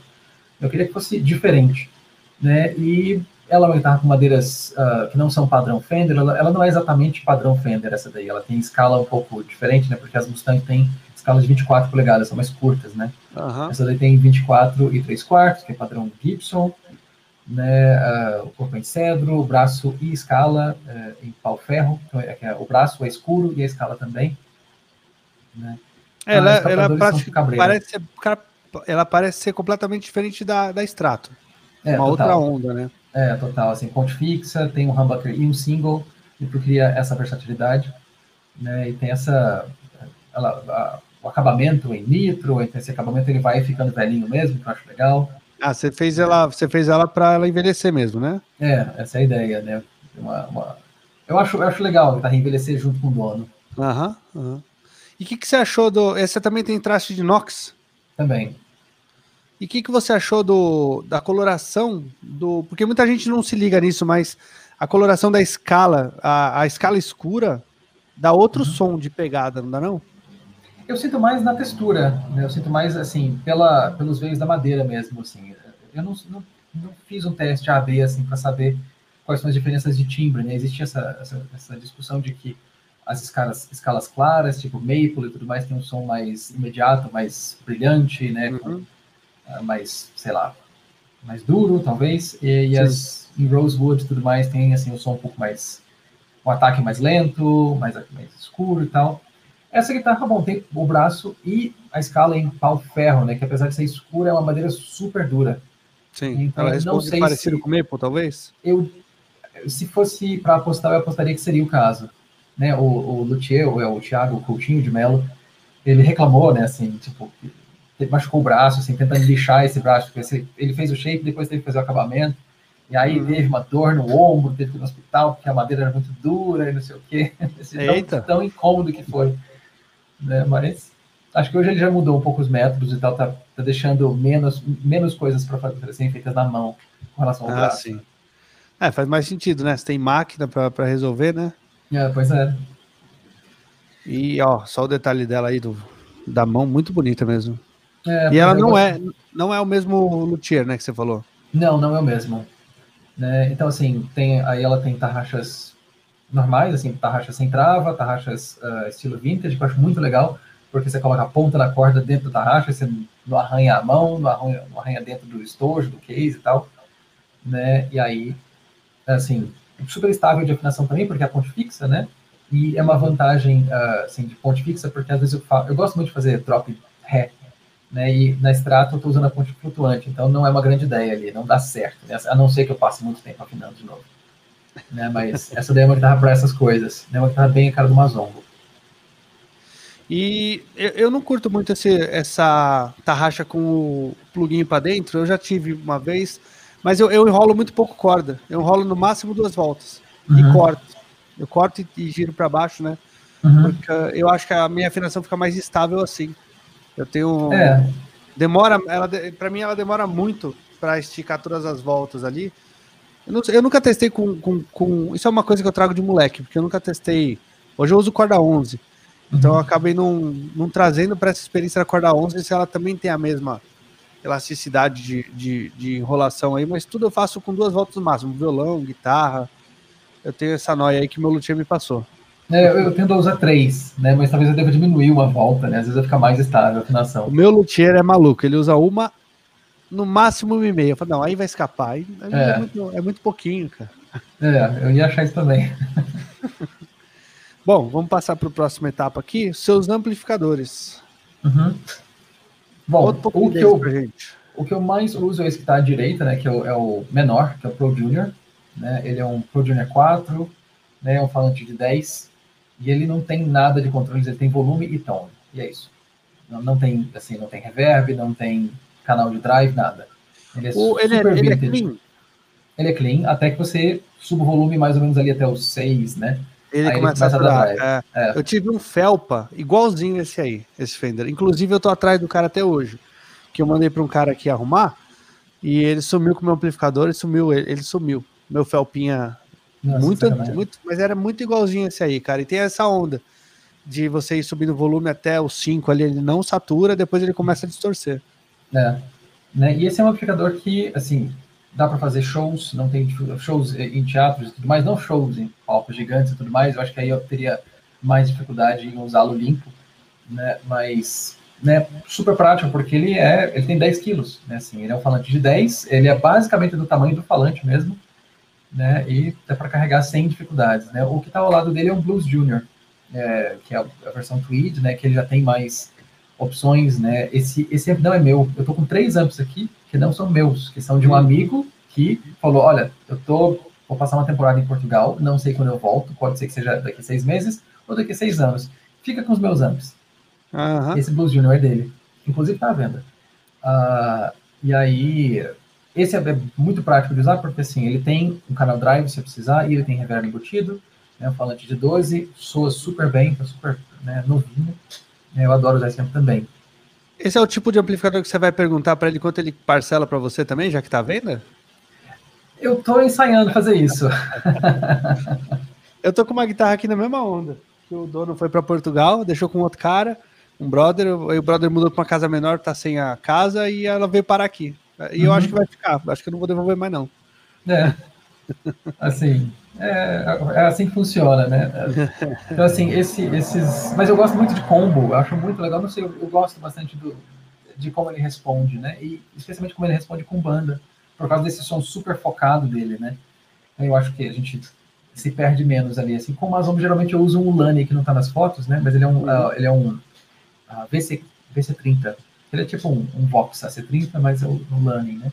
Não, eu e gosto aí... muito de Lani. Os meus primeiros bons amplificadores foram, foram da Lani.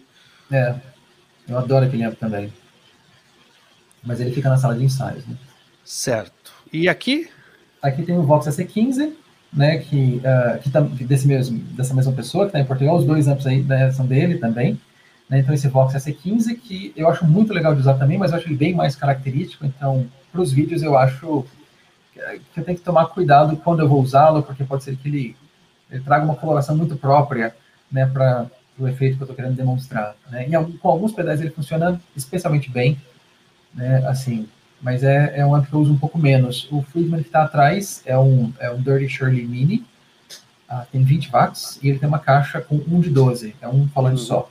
Mas é uma caixa maior com 1 de 12, então ele tem bem mais graves, uma caixa uh, aberta atrás, mas uh, ainda assim ele tem bem mais graves. E para alguns tipos de fãs, por exemplo, é um melhor para usar, para demonstrar. Eu é acho que é tipo, Marshall. É, não dá para ver aquela minha ali, mas é, eu acho que é tipo a minha Snake. Eu tenho uma Snake aqui nessa mesma onda. Ela é um pouco maior do que seria uma padrão de 12.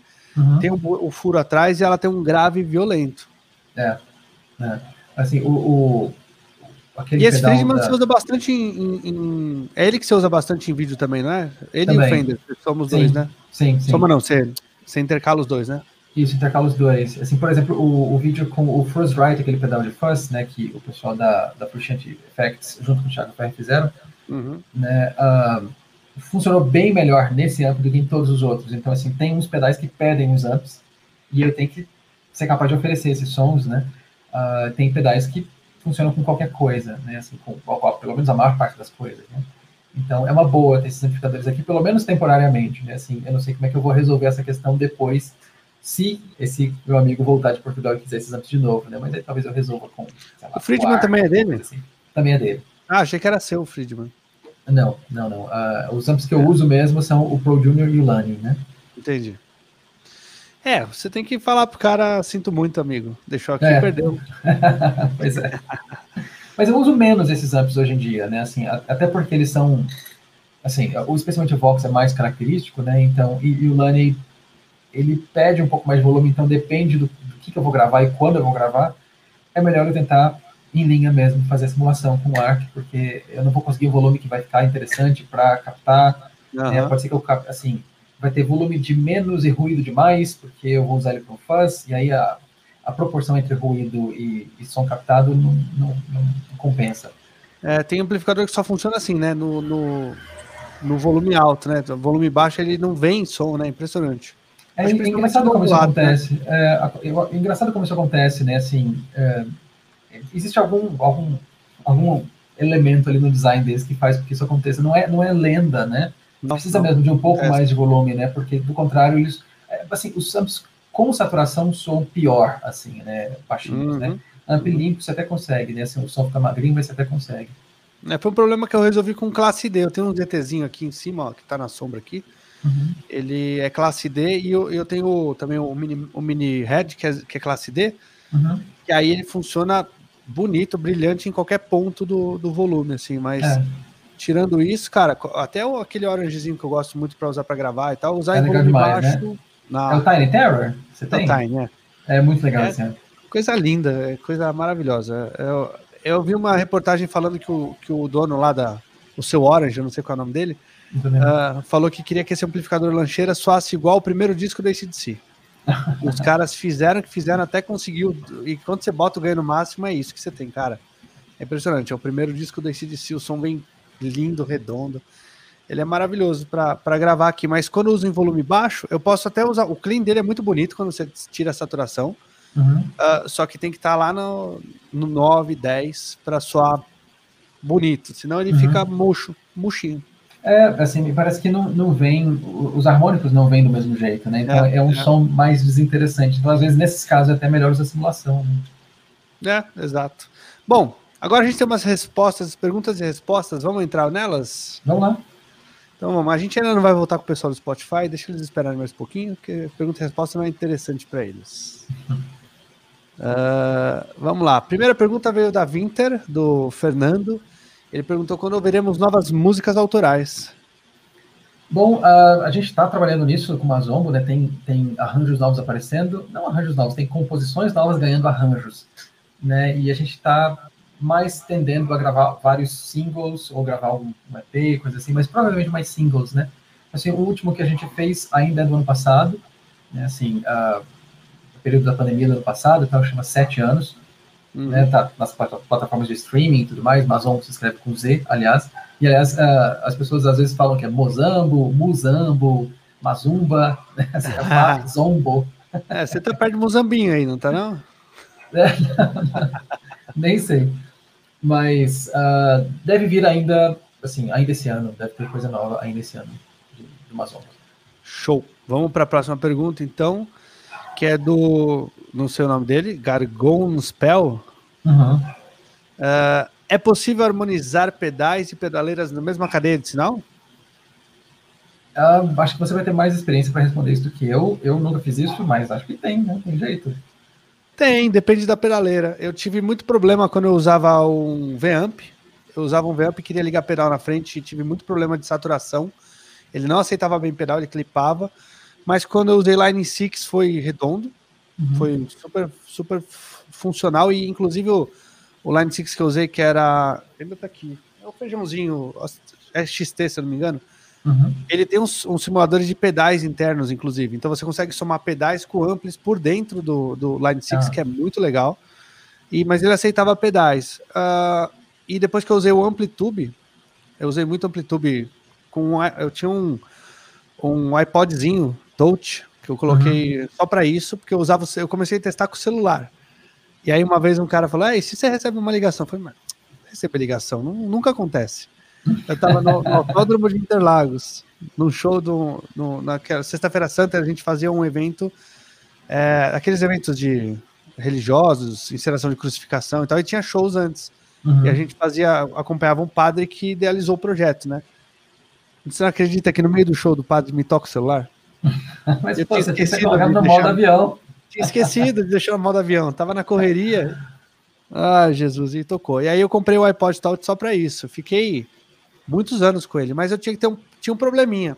Quando você joga muito volume para dentro do digital, seja pedaleira, seja qualquer tipo de pedaleira que eu testei, uh, ele, ele clipa. Uhum. E ele não é uma clipagem bonita. Se você clipa um pedal ou um amplificador, eles até o solid state que clipa mais feio, eles arredondam o som. Uhum. Então assim, ele, ele, não estraga o som. Ele recebe uhum. por ser alguma coisa física, ele ele dá um jeito de, de, parece entupido às vezes, mas ele dá um jeito de arredondar o som e fazer sair. A clipagem digital é feia, porque é uma coisa que digital é número, é 0 uhum. e 1. Um. Então, alguma coisa que foi além do que ele entende, ele clipa feio, fica um. É, soa como defeito, né? Não soa como efeito. Exato, exato. Fica uma coisa. Parece aqueles robôs que dão, dão pane, fica. Ah. E aí não funciona direito. Então, assim, tudo depende muito da mão. Mas se você souber colocar a posição certa das coisas, a, a clipagem no lugar certo, se você souber fazer o som entrar bem, eu, eu tenho até um pedal aqui que eu usava, que é esse aqui, ó. É um One da, de um amigo meu. Ah, que, uma válvula. É, é, isso, é. Ele tá. Esse amigo meu tá em, se eu não me engano, é Roraima agora. Uh, técnico de som, ele fez esse pedal exatamente para isso, porque eu, eu, jogava todos os drives antes dele. Uhum. E ele entrava no, no, no Amplitude e depois saía para um boost e pro delay reverb. Uhum. Então eu usava o amplificador como se fosse um send return, sabe? Uhum. Sim. Só para só para alinhar o meu som. Como eu te falei, pegava muito lugar ruim, que eu tinha que ligar em linha. Sim. Então quando eu precisava ligar em linha, eu jogava direto do, do da saída do do Amplitude, saída do celular. Se não, eu jogava de volta para cadeia. Sim. Então é, resolveu muito a vida, mas assim, eu precisei fazer um artifício para poder fazer funcionar do jeito que eu queria. Porque, sim, acontece às vezes de clipar, então você tem que tomar cuidado com volumes e quantidades, mas dá para fazer funcionar numa boa. As pedaleiras mais modernas hoje já tem menos esse problema.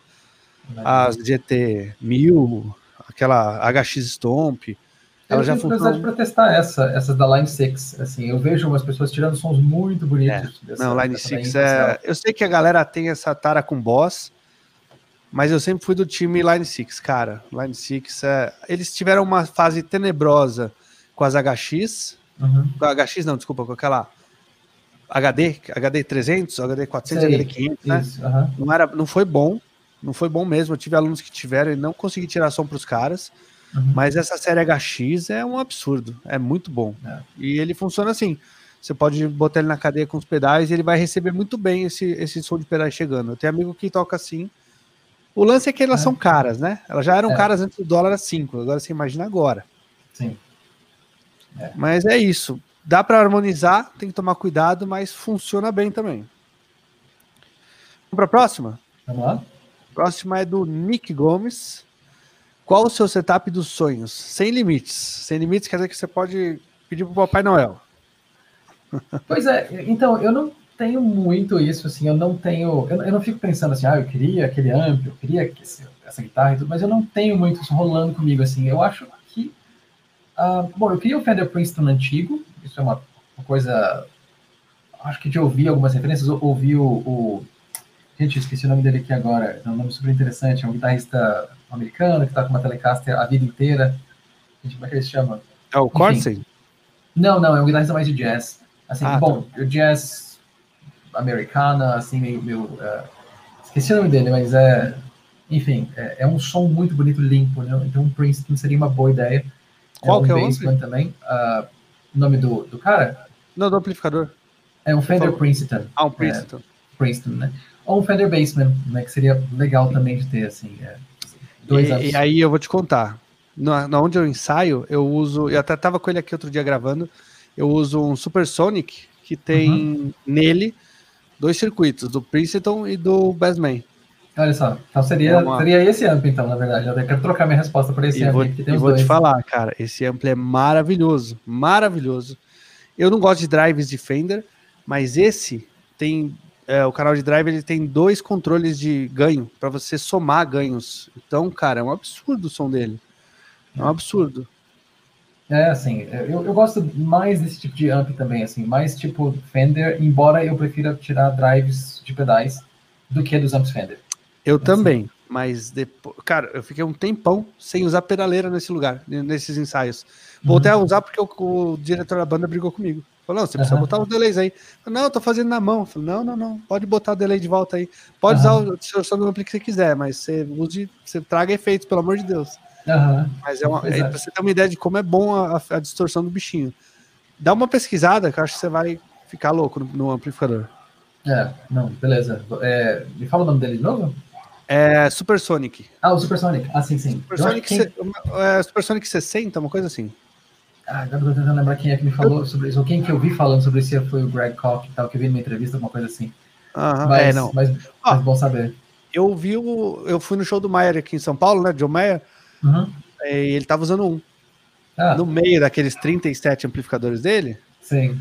mas ele tava. Tinha um desse igualzinho que eu uso no ensaio lá. E fiquei falando pro cara, olha lá, John Mayer tá me copiando, rapaz. Tá usando o mesmo amplificador que eu. É, aquele Two Rock que ele tem, né, é, que ele usa, aquilo seria muito legal também. Sim, ele, ele, ele parou, né? Porque agora ele assinou com a, Com a PRS, né, é a verdade. PRS, ele tá usando os amplos da PRS. Mas ele usa os True Rock naquela banda alternativa que ele faz de vez em quando, umas turnês. Sim, sim, o Grateful Dead, né? Isso, ele usa, ele, ele usa o set dele mesmo, com pouco pedal e tal. Mas a, Sim. o, o show aqui que eu vi no, em São Paulo, ele já tava com os dois True Rock, não, com dois PRS, PRS? Uhum. SR? Mas eu nunca PRS. lembro o nome. PRS. Ah, com o Fender. E eu não sei porquê, ele tava usando duas caixas de, de rádio velho lá. Não sei se você chegou a ver essa pira dele. Não, não vi não. Mas eu gosto é, do som de guitarra dele, mas eu não, não vi isso eu não. gosto. Eu gosto também. Não, ele tinha tem uma pira lá que. Depois olha nos vídeos do, do- da última turnê. Tem uma série de amplificadores e nos dois cantos, assim, nos dois cantos das pontas, uma caixa de 3 em 1, saca? Aham. Não sei se ele usa como PAzinho para ele ouvir a banda, não sei qual que é. Qualquer onda daquilo lá, não, mas é muito louco. É. Bom, Próxima vamos lá. É do Thiago, e ficou pequena essa aí. Ih, eu fiquei sozinho aqui, calma. É, Cadê o Thiago é meu aluno. Pum, voltou. Ah, top 3 das marcas brasileiras de pedal. Aí é marcas e não pedais, hein? Ah, nossa, isso aí coloca a gente numa fogueira, né? Assim, difícil falar três. Né? amigo de todo mundo, como é que faz 3? Vamos É. fazer. Vamos fazer 10, pronto. Nossa, 10 aí acho que ajudou muito. Bom, cachalote, Vamos fazer assim, ó. Melhor Nossa, ainda do que ser- 10. Vamos fazer assim, as que as pessoas têm que conhecer. Pronto. beleza. Cachalote, Cross Devices, Telúria, Winter, Rad, Custom Shop, Trefilho, eu acho que a gente tem que lembrar mais da Trefilho. Eu acho que eles Uhum. são menos ativos nas redes sociais, mas eles uns pedais muito legais. Né? ah, eu acho que essa. Bom, a Darta, né? Assim, eu não tenho experiência com pedais variados da Darta, eu conheço apenas o Dark, assim, em primeira. O Arc, em primeira Uhum. pessoa, né? Mas assim, eu vejo várias coisas, então assim, acho que a gente tem que colocar o Darta nessa conta. Ahn, quem mais? O Thiago Ferri, ele faz umas coisas muito legais. E, assim, é o cara mais assim na, na pegada do não de ser uma marca grande e tudo mais, mas ele faz as coisas mais acho que da própria as próprias tiragens. Eu achei Uhum. legal esse, esse novo aí que apareceu da Mol, do Reverb, né? Verdade, cara. O, o Fernando. Achei bacana a proposta. Tem que ver qual vai ser o resto, né? Porque ele lançou um pedal por enquanto, né? Mas pelo que ele, É. do jeito que ele chegou, parece que vai vir coisas É, bem legais aí. Um efeito que você não curte, né? Assim, que é reverb de mola. É, mas ele tem o curtinho. Ele, ele- eu vi o, o teste do. Tem a câmera pequena, né? Uhum. E a câmera pequena soa muito menos uma mola ardida, né? É, é verdade. Então é, é diferente. E eu acho que ele tá, pelo que eu entendi lá, ele tá fazendo uns projetos de plate, de repente aí, né? Vamos ver. É. Acho que assim, acho que não precisa recomendar a Furman como uma, uma empresa que todo mundo precisa conhecer, porque todo mundo já deve conhecer, né? Porque a Furman é Aham. super popular. Eles têm uns pedais muito legais, assim, descobri o, o Tube Screamer deles recentemente, que é aquele Tube O Driver, novo, né? né?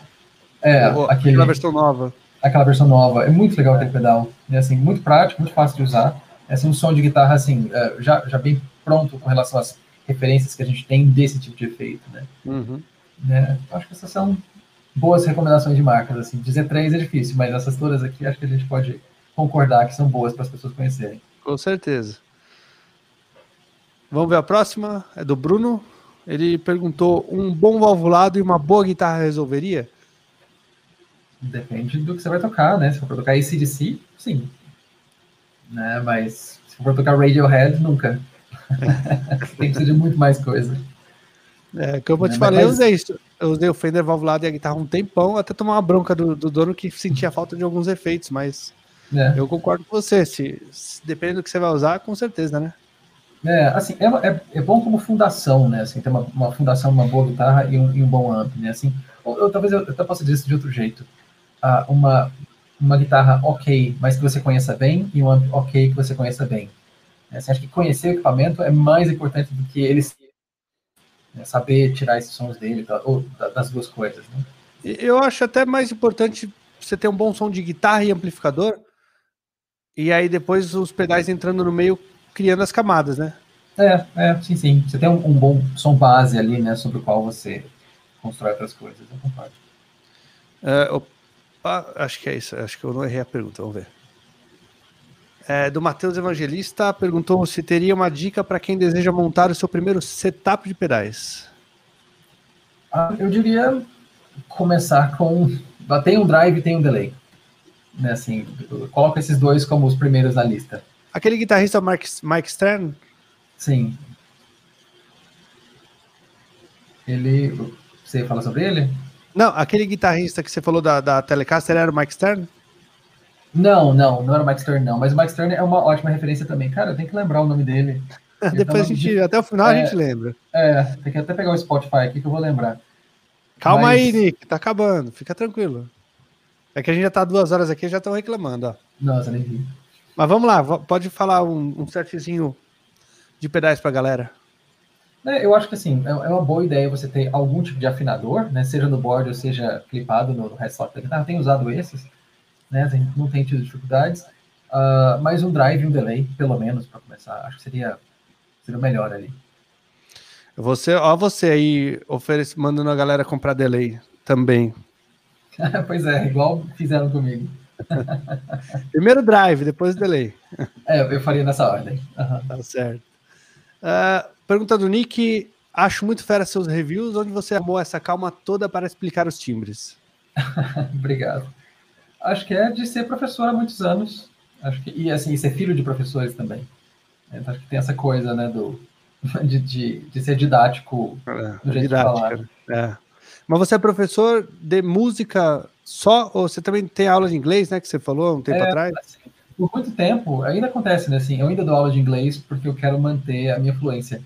Né? Então, se eu parar de dar aulas, eu perco a fluência. Então, eu quero manter isso, acho que é uma coisa legal de se ter né? Mas uh, por muito tempo foi a minha atividade principal, né? Assim, dar aulas de inglês e tal, durante a faculdade inteira, de aula de inglês, né? depois da faculdade e tal. E foi super legal, mas assim, depois eu comecei a ter mais aulas de música, eu comecei a investir mais nessa parte, né? E aí hoje em dia eu, eu tenho uma, assim, acho que talvez mais aulas de música do que as de inglês e tal, mas eu ainda mantenho algumas, como eu falei, para eu quero ah, continuar falando bem. Uhum. As aulas de inglês que me trouxeram a, a paciência. É, não, eu tenho, eu tenho uma, eu tenho também essa onda de, de dar aula e é, é bem isso, né? Você a paciência de falar devagar para a pessoa entender o que o que está acontecendo. E acho que muito, é, eles estão falando isso porque muito review na, na internet a gente vê a galera falando rápido, falando rápido, explicando, meio correndo, meio mostrando aqui, todo mundo com muita pressa da vida, né? Uhum. E uma coisa que a gente não, não pode ter como professor é pressa, porque às vezes a gente explica muito rápido e o é. aluno levanta a mão e fala, não, não entendi.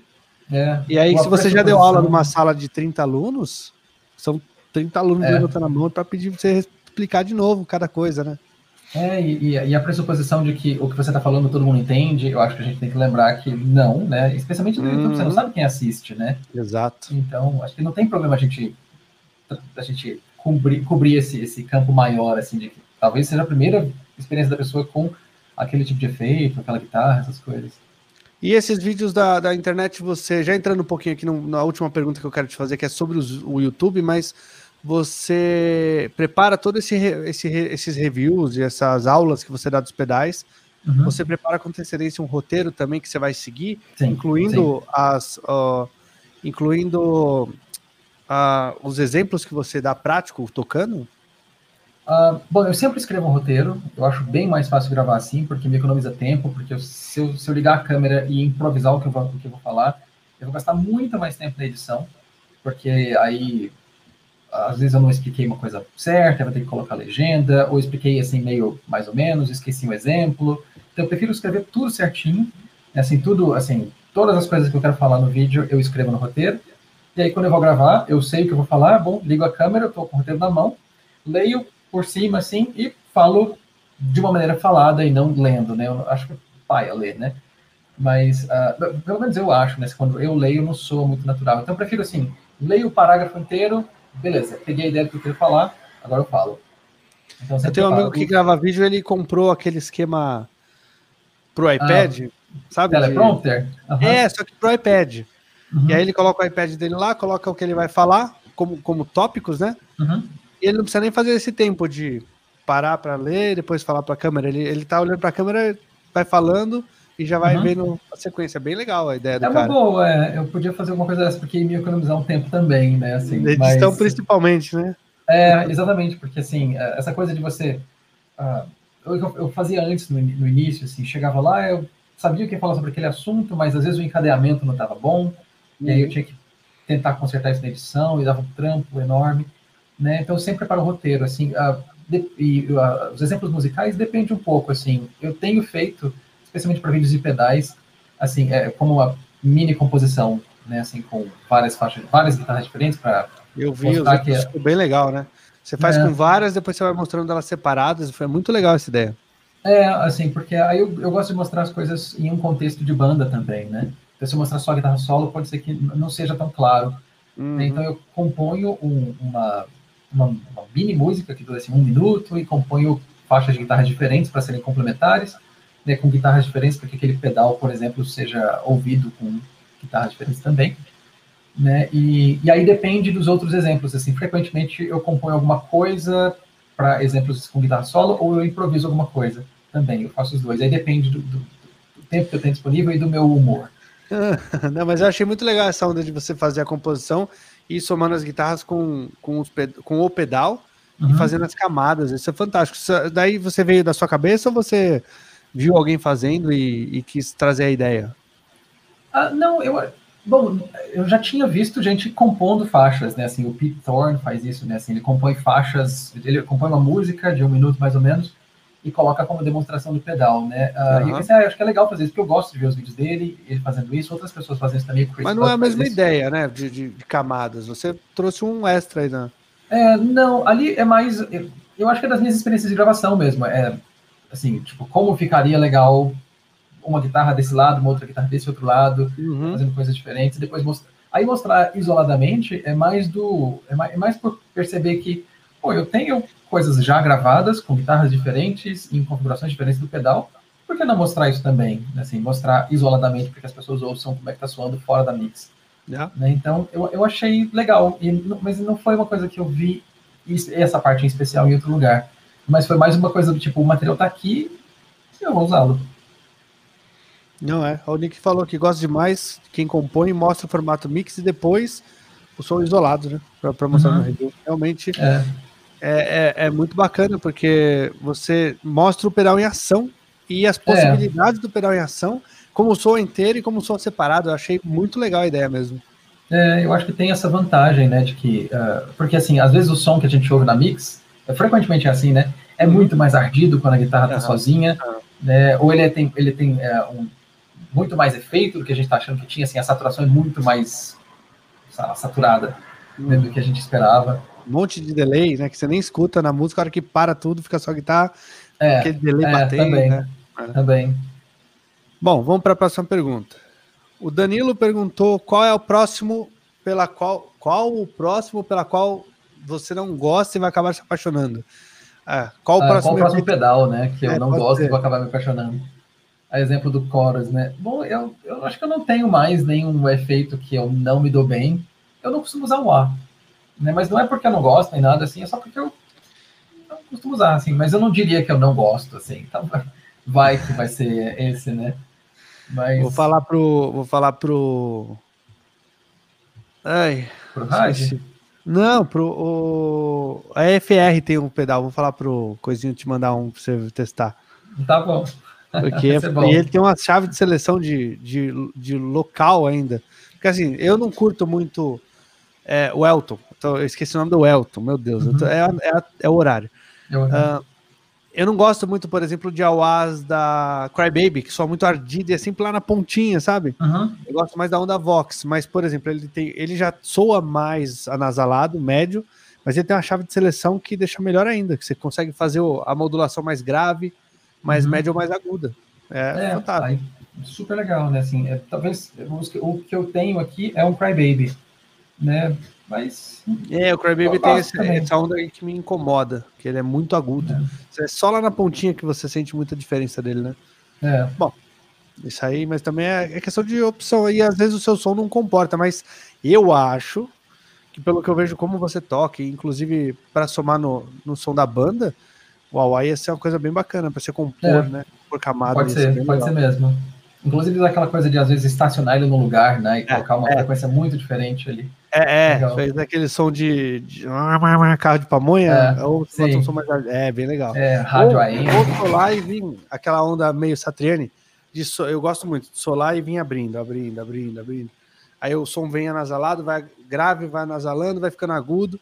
Aí você você tá ouvindo, você fica, oi, o negócio vai subindo, sabe? É, é, legal. é legal mesmo, é legal mesmo. Ah, e eu lembrei o nome do, daquele guitarrista que eu, tava, que eu queria ah. falar, que é o Jim Campilongo. Eu não sei se você conhece esse cara. Não. É um cara bem underground, assim, de, de, de do mundo da, da, música e tal, mas assim, é um, é um cara que tem um som de Princeton muito bonito e uma Telecaster. É basicamente isso que ele usa, uma Telecaster dos anos 50 e um Fender Princeton. Jim Campilongo, já botei aqui é. que eu vou pesquisar ele. Tá anotado. Massa. Vamos lá, próxima. Próxima pergunta é: o que você acha do pedal OCD da Fulltone? OCD, né? Da Fulltone. Uhum, isso. Compensa pelo preço? Aí eu acho que a gente tem opções melhores hoje em dia. Uh, mesmo nessa mesma linha, como, como o Clairvoyant, né? Uhum. Uh, porque ele é baseado no OCD, mas ele tem mais controles. Eu acho que o preço está salgado, né? Assim, eu não sei exatamente como é que estão os preços dos novos. Nossa né? senhora. Então, Já deve ter né? passado de mil, quer ver? Aí ainda? Aham, uhum, claro. Não, pode ir falando, só te cortei. Ah, não. Tá, não, tô, é, eu, eu acho muito legais, assim, tipo, eu, eu usei. Foi o meu principal drive por um bom tempo, assim, eu, tudo que eu gravei do Dry era um OCD e um Super Overdrive é, juntos, né, assim, uhum. o OCD como o drive principal e o Super Overdrive ligado o tempo todo também, só que em formato boost, assim, né, tipo, drive no zero, volume no máximo, né, uh, eu gravei as coisas da Sixen também com esse, esse, esse mesma, essa mesma configuração, mas uh, hoje em dia eu acho que o, o Clairvoyant é uma opção superior, né? Assim, se você está uhum. procurando uma coisa que seja mais acessível e que seja inclusive mais legal, vai nele. É o que eu tenho usado, né? É, Até tem alguns nacionais que fizeram essa onda do OCD, mas com, com os opcionais, que são fantásticos. É. Quer, eh, quer cair para trás? R$ 1.400. Hum. Reais. Meu Deus! O novo, o zero. Nossa, é absurdo. Não, não dá. Você paga nacional, você tira os mil, e você é. acha coisas boas. Você, é, lógico, sim. quanto mais caro nacionais aqui, você vai ter melhores, mas. Uh, sabe um uso muito legal do OCD que eu vi? Hum. Um cara usando o fuzz antes do OCD, para o OCD arredondar o som do fuzz, que fica, fica incrível. Ele usa é. um fuzz bem desgracento, uhum. e aí ele usa o OCD para dar aquela segurada, né? O overdrive tem essa onda que você pode ligar, né? Você, você trava ele aqui, e o, ele, o, o fuzz vai bater e vai dar aquela arredondada. É. É o, é, o, é o jeito que eu uso o fuzz também. Eu sempre uso o fuzz com drive depois, assim, ou alguma coisa saturando depois. É sempre saturando fuzz... depois? Ou, ou, sempre você usa alguma coisa saturando, então? É, não é sempre o fuzz limpo. Geralmente eu não uso fuzz em amp limpo, assim, uh, eu, eu, geralmente ele fica muito, muito, não sei, muito agressivo, assim, não sei se a palavra é essa, agressivo, mas eu acho mais difícil de usar. Eu sempre prefiro esse jeito de colocar um drive depois, mesmo que seja um drive leve, né? Que é, é, é sei lá, é o jeito antigo de usar, inclusive, né? Assim, o cara com o amp saturando e coloca um face na frente, né? É, é, totalmente. Era uma coisa que eu não tinha pensado antes, sabe? Antes do cara, do cara fazer. Você acaba. É, nunca pensei e acaba tendo uma surpresa, tipo, puta, isso aí é uma coisa é. legal que eu nunca tinha pensado mesmo. Dá, dá pra usar, né, com app limpo, mas eu geralmente prefiro com drive. Bom, as perguntas acabaram e eu tenho mais uma para você. Antes da gente Diga. acabar a live, já que os caras estão reclamando. A Nick só tá reclamando que, que demora muito a live. Eles reclamam quando acabou cedo, aí quando a gente tem um papo legal e demora porque o papo tá bom, os caras reclamam também. Aham. Uhum. Eternos insatisfeitos, né? É difícil. É igual aqui em São Paulo. Eu falei pra minha esposa hoje. Falei, pô, ela, Nossa, que frio. Mas antes de ontem tava reclamando, tava calor. Uhum. tava 33, agora tá 13. Tudo então, bem. melhor 13. 13 é melhor. Ar-condicionado natureza, da natureza. É. Ó, eu queria perguntar para você do seu vídeo, do seu canal do YouTube. Uhum. Dos seus projetos, o que, que você pensa em expandir, se você pensa em expandir, o que, que você pensa em para onde ir com ele agora? Porque assim, dá para ver que você tá, você, você tava num crescimento muito ascendente, Uhum. E agora você deu uma chegada num platô, assim. Você tem crescimento, Uhum. Mas a galera que tá te acompanhando, acho que você já tá com uma galera que, que gosta de você, te acompanha, então todo mundo que, que é guitarrista já te conhece, então você já tá naquele, naquele lugar que a galera te conhece. Se você pretende empurrar o seu canal para algum sentido diferente, ou você quer manter onde ele tá nesse, nesse, ponto, nesse ponto de equilíbrio dos guitarristas? Um, eu tô... você entendeu a minha pergunta, mas, por sim, exemplo, sim. Você pegar um, fazer um, um, um The Pedal Show, que vai ser uma outra onda, mas, uhum. ou, ou ficar na onda que você tem de demonstração de pedais e, e, a galera que te segue, ou criar aulas no YouTube, ou desenvolver alguma outra coisa na guitarra, sabe? Porque hoje você tem um. um hoje, acho que 80% do seu canal está focado em, em, reviews, né? Sim, é a maior parte. Sim, então. É, é, eu tenho esse plano de fazer algumas outras coisas que não sejam reviews, né? Assim, por exemplo, a parte da a parte autoral também, né? A parte de composições, a parte de, de colocar, não sei se no canal, mas também uh, no YouTube, né? Essa, esse lado, né? Que é o lado da criação, o lado artístico, né? Isso me interessa muito de colocar lá. Né? Existe essa conversa de, de, de curso de guitarra, criar um curso, eu não, eu não sei uh, quando, né? Mas é possível que eu faça alguma coisa que tenha a ver com isso também, assim, alguns módulos de aulas e tudo mais que sejam colocados uh, em forma de cursos online. Uh, mas uh, eu não tenho planos concretos ainda para fazer alguma coisa diferente do que eu já tenho feito agora, né? Até porque uh, é, é, um tipo de trabalho que exige bastante tempo, né? Então, assim, para eu criar uma coisa paralela, eu vou precisar de mais tempo livre e eu ainda estou procurando achar esse tempo livre para fazer essas coisas, né? Uhum. Mas, assim, eu devo manter esse, esse o canal, bom, essa linha do canal, que é a linha que tem a ver com as demonstrações de, de equipamento, essa linha deve continuar, faz parte dos meus planos mesmo, mas eu queria colocar uma coisa junto, uma coisa paralela, que eu não seria, não sei se seria uma outra linha dentro daquele canal ou uma outra coisa em outro canal, ainda não decidi. Mas você acha que entrar uma segunda linha no seu canal vai atrapalhar o algoritmo, por exemplo? Acho que não, eh, se forem coisas que vão conversar, né? Se ainda for do universo da guitarra, o que sem dúvida vai ser, né? Mas uh, eu acho que seria provavelmente a melhor ideia, em vez de começar um outro canal, né? Assim, um outro canal sobre cozinha. Né, assim, aí, aí tem que ser outro canal mesmo, né? Sim. E as coisas do YouTube, elas são, uh, elas oscilam, né? Assim, uh, você tem momentos de picos, tem momentos de estagnação, tem momentos de quedas, tem momentos de picos de novo, né? É uma coisa meio cíclica, né? E acho que isso acontece com, com, com fenômenos de internet de qualquer modo, né? E aí, um, é, a gente tem que navegar essas coisas, né? Mas faz parte dos meus planos colocar talvez um segundo vídeo por semana. Que Legal. não será um review. Entendido. E você tem, você tem feito review um por semana, sempre? Todo, toda semana não tem falhado? É, sempre. Faz muito tempo que não, não tem. Legal. Falha, assim, é. Sempre aparece aqui no meu, mas o YouTube agora tá muito louco. Ele, tá, ele bota coisa nova, coisa velha, coisa nova, coisa velha, pra gente revisitar uhum. o canal da pessoa. Então, eu nem sabia que era só um por semana, porque para mim parecia mais, né? Eu tenho visto mais vezes você na semana é. ali no meu, no meu feed, né?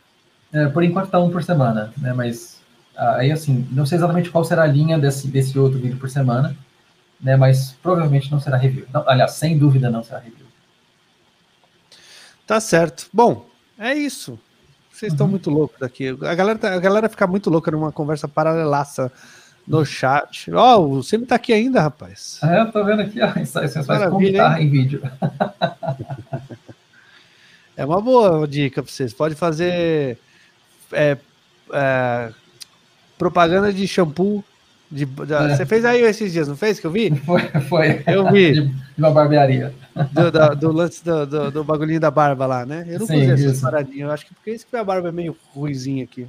É bom, cara. Assim, a gente fica meio mimado depois, assim, porque você, gosta do resultado, né? É bom mesmo. Show. Mas é, é uma, hein? De repente. É, colocar lá, fazer um canal de barba. Né? Assim, aí eu abro o segundo canal mesmo. Ou, ou eu tenho uma ideia boa pro Semi. Semi, você tem que abrir um canal de queimando guitarristas. Tem que chamar o seu, o seu canal. ou queimando empresas, queimando pontes. Queimando pontes. Pronto. Aí toda semana você solta um vídeo lá.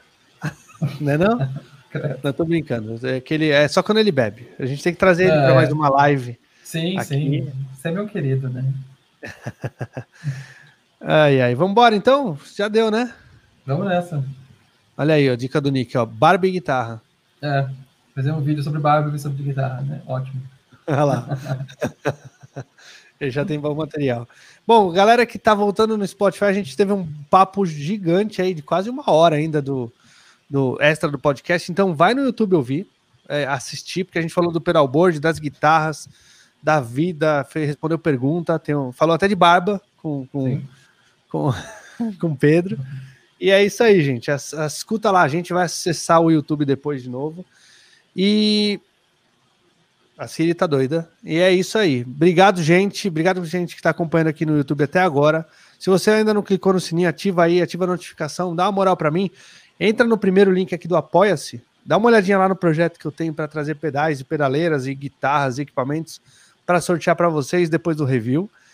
Que é isso, eu quero trazer e fazer esse canal uma comunidade grande para a gente poder trabalhar. É, quero que vocês entrem no segundo link do, da descrição aí, que é o curso de pedais da Dart Effects. Dá uma olhadinha lá, que eu acho que todo mundo precisa se interessar um pouquinho mais de como ter, é, trabalhar o pedal, de entender o que tem no, no dentro do pedal, para você poder tirar o melhor de cada pedal. Como a gente falou aqui na live, pegar um, um Lisa da, da Cachalote, que tem muitas opcionais, você saber usar tudo isso. É, pegar outros pedais que tem muitos opcionais e saber entender por que, que você usa uma coisa, não usa outra, soma as paradas e, e, faz muito, muita diferença na vida do guitarrista, na vida de palco e na vida de banda, não faz, é, uhum. Pedro? A gente saber. É, total. Faz muita diferença. Escolher, né? Saber como né, moldar, moldar o som. Exato. E eu queria agradecer mais ainda ao Pedrão, que aceitou de novo vir bater um papo aqui. Eu segurei ele duas horas e meia, Jesus, que eu tô batendo. não era para tanto, mas a. Uh, o papo Imagina, tava bom, eu não quis cortar. Eu não gosto de ficar segurando a galera, porque a gente começa tarde, e aí vai uhum. até meia-noite e meia aqui segurando a galera. Mas obrigado por estar aqui com a gente até agora e, e, responder tanta coisa. Foi bem legal conhecer mais a fundo seus trabalhos e projetos. E é só. Não, obrigado demais. Principalmente seu pensamento sobre pedais e guitarras, né? Não, obrigado mesmo, obrigado pelo convite. Foi muito bom, assim. Passou duas horas e meia e eu não, não vi que tinha sido duas horas e meia. é bom assim, né? Quando as coisas é. são desse jeito. E valeu todo mundo que estava aqui no chat bombando a parada, foi bem legal. E é isso, gente. A gente se vê semana que vem no Diário de Músico. Daqui a 15 dias vai ter mais fabricantes no, no, no Setup Podcast. Eu não vou contar ainda, mas essa semana vai aparecer coisa nova aí. Então fiquem de olho. Valeu? Obrigado, gente. Valeu, Obrigadão obrigado demais, Pedro, mais uma vez. Só tenho a agradecer. E é isso Obrigadão. aí. É isso um abraço, aí. galera. Valeu. Tchau, tchau. Valeu.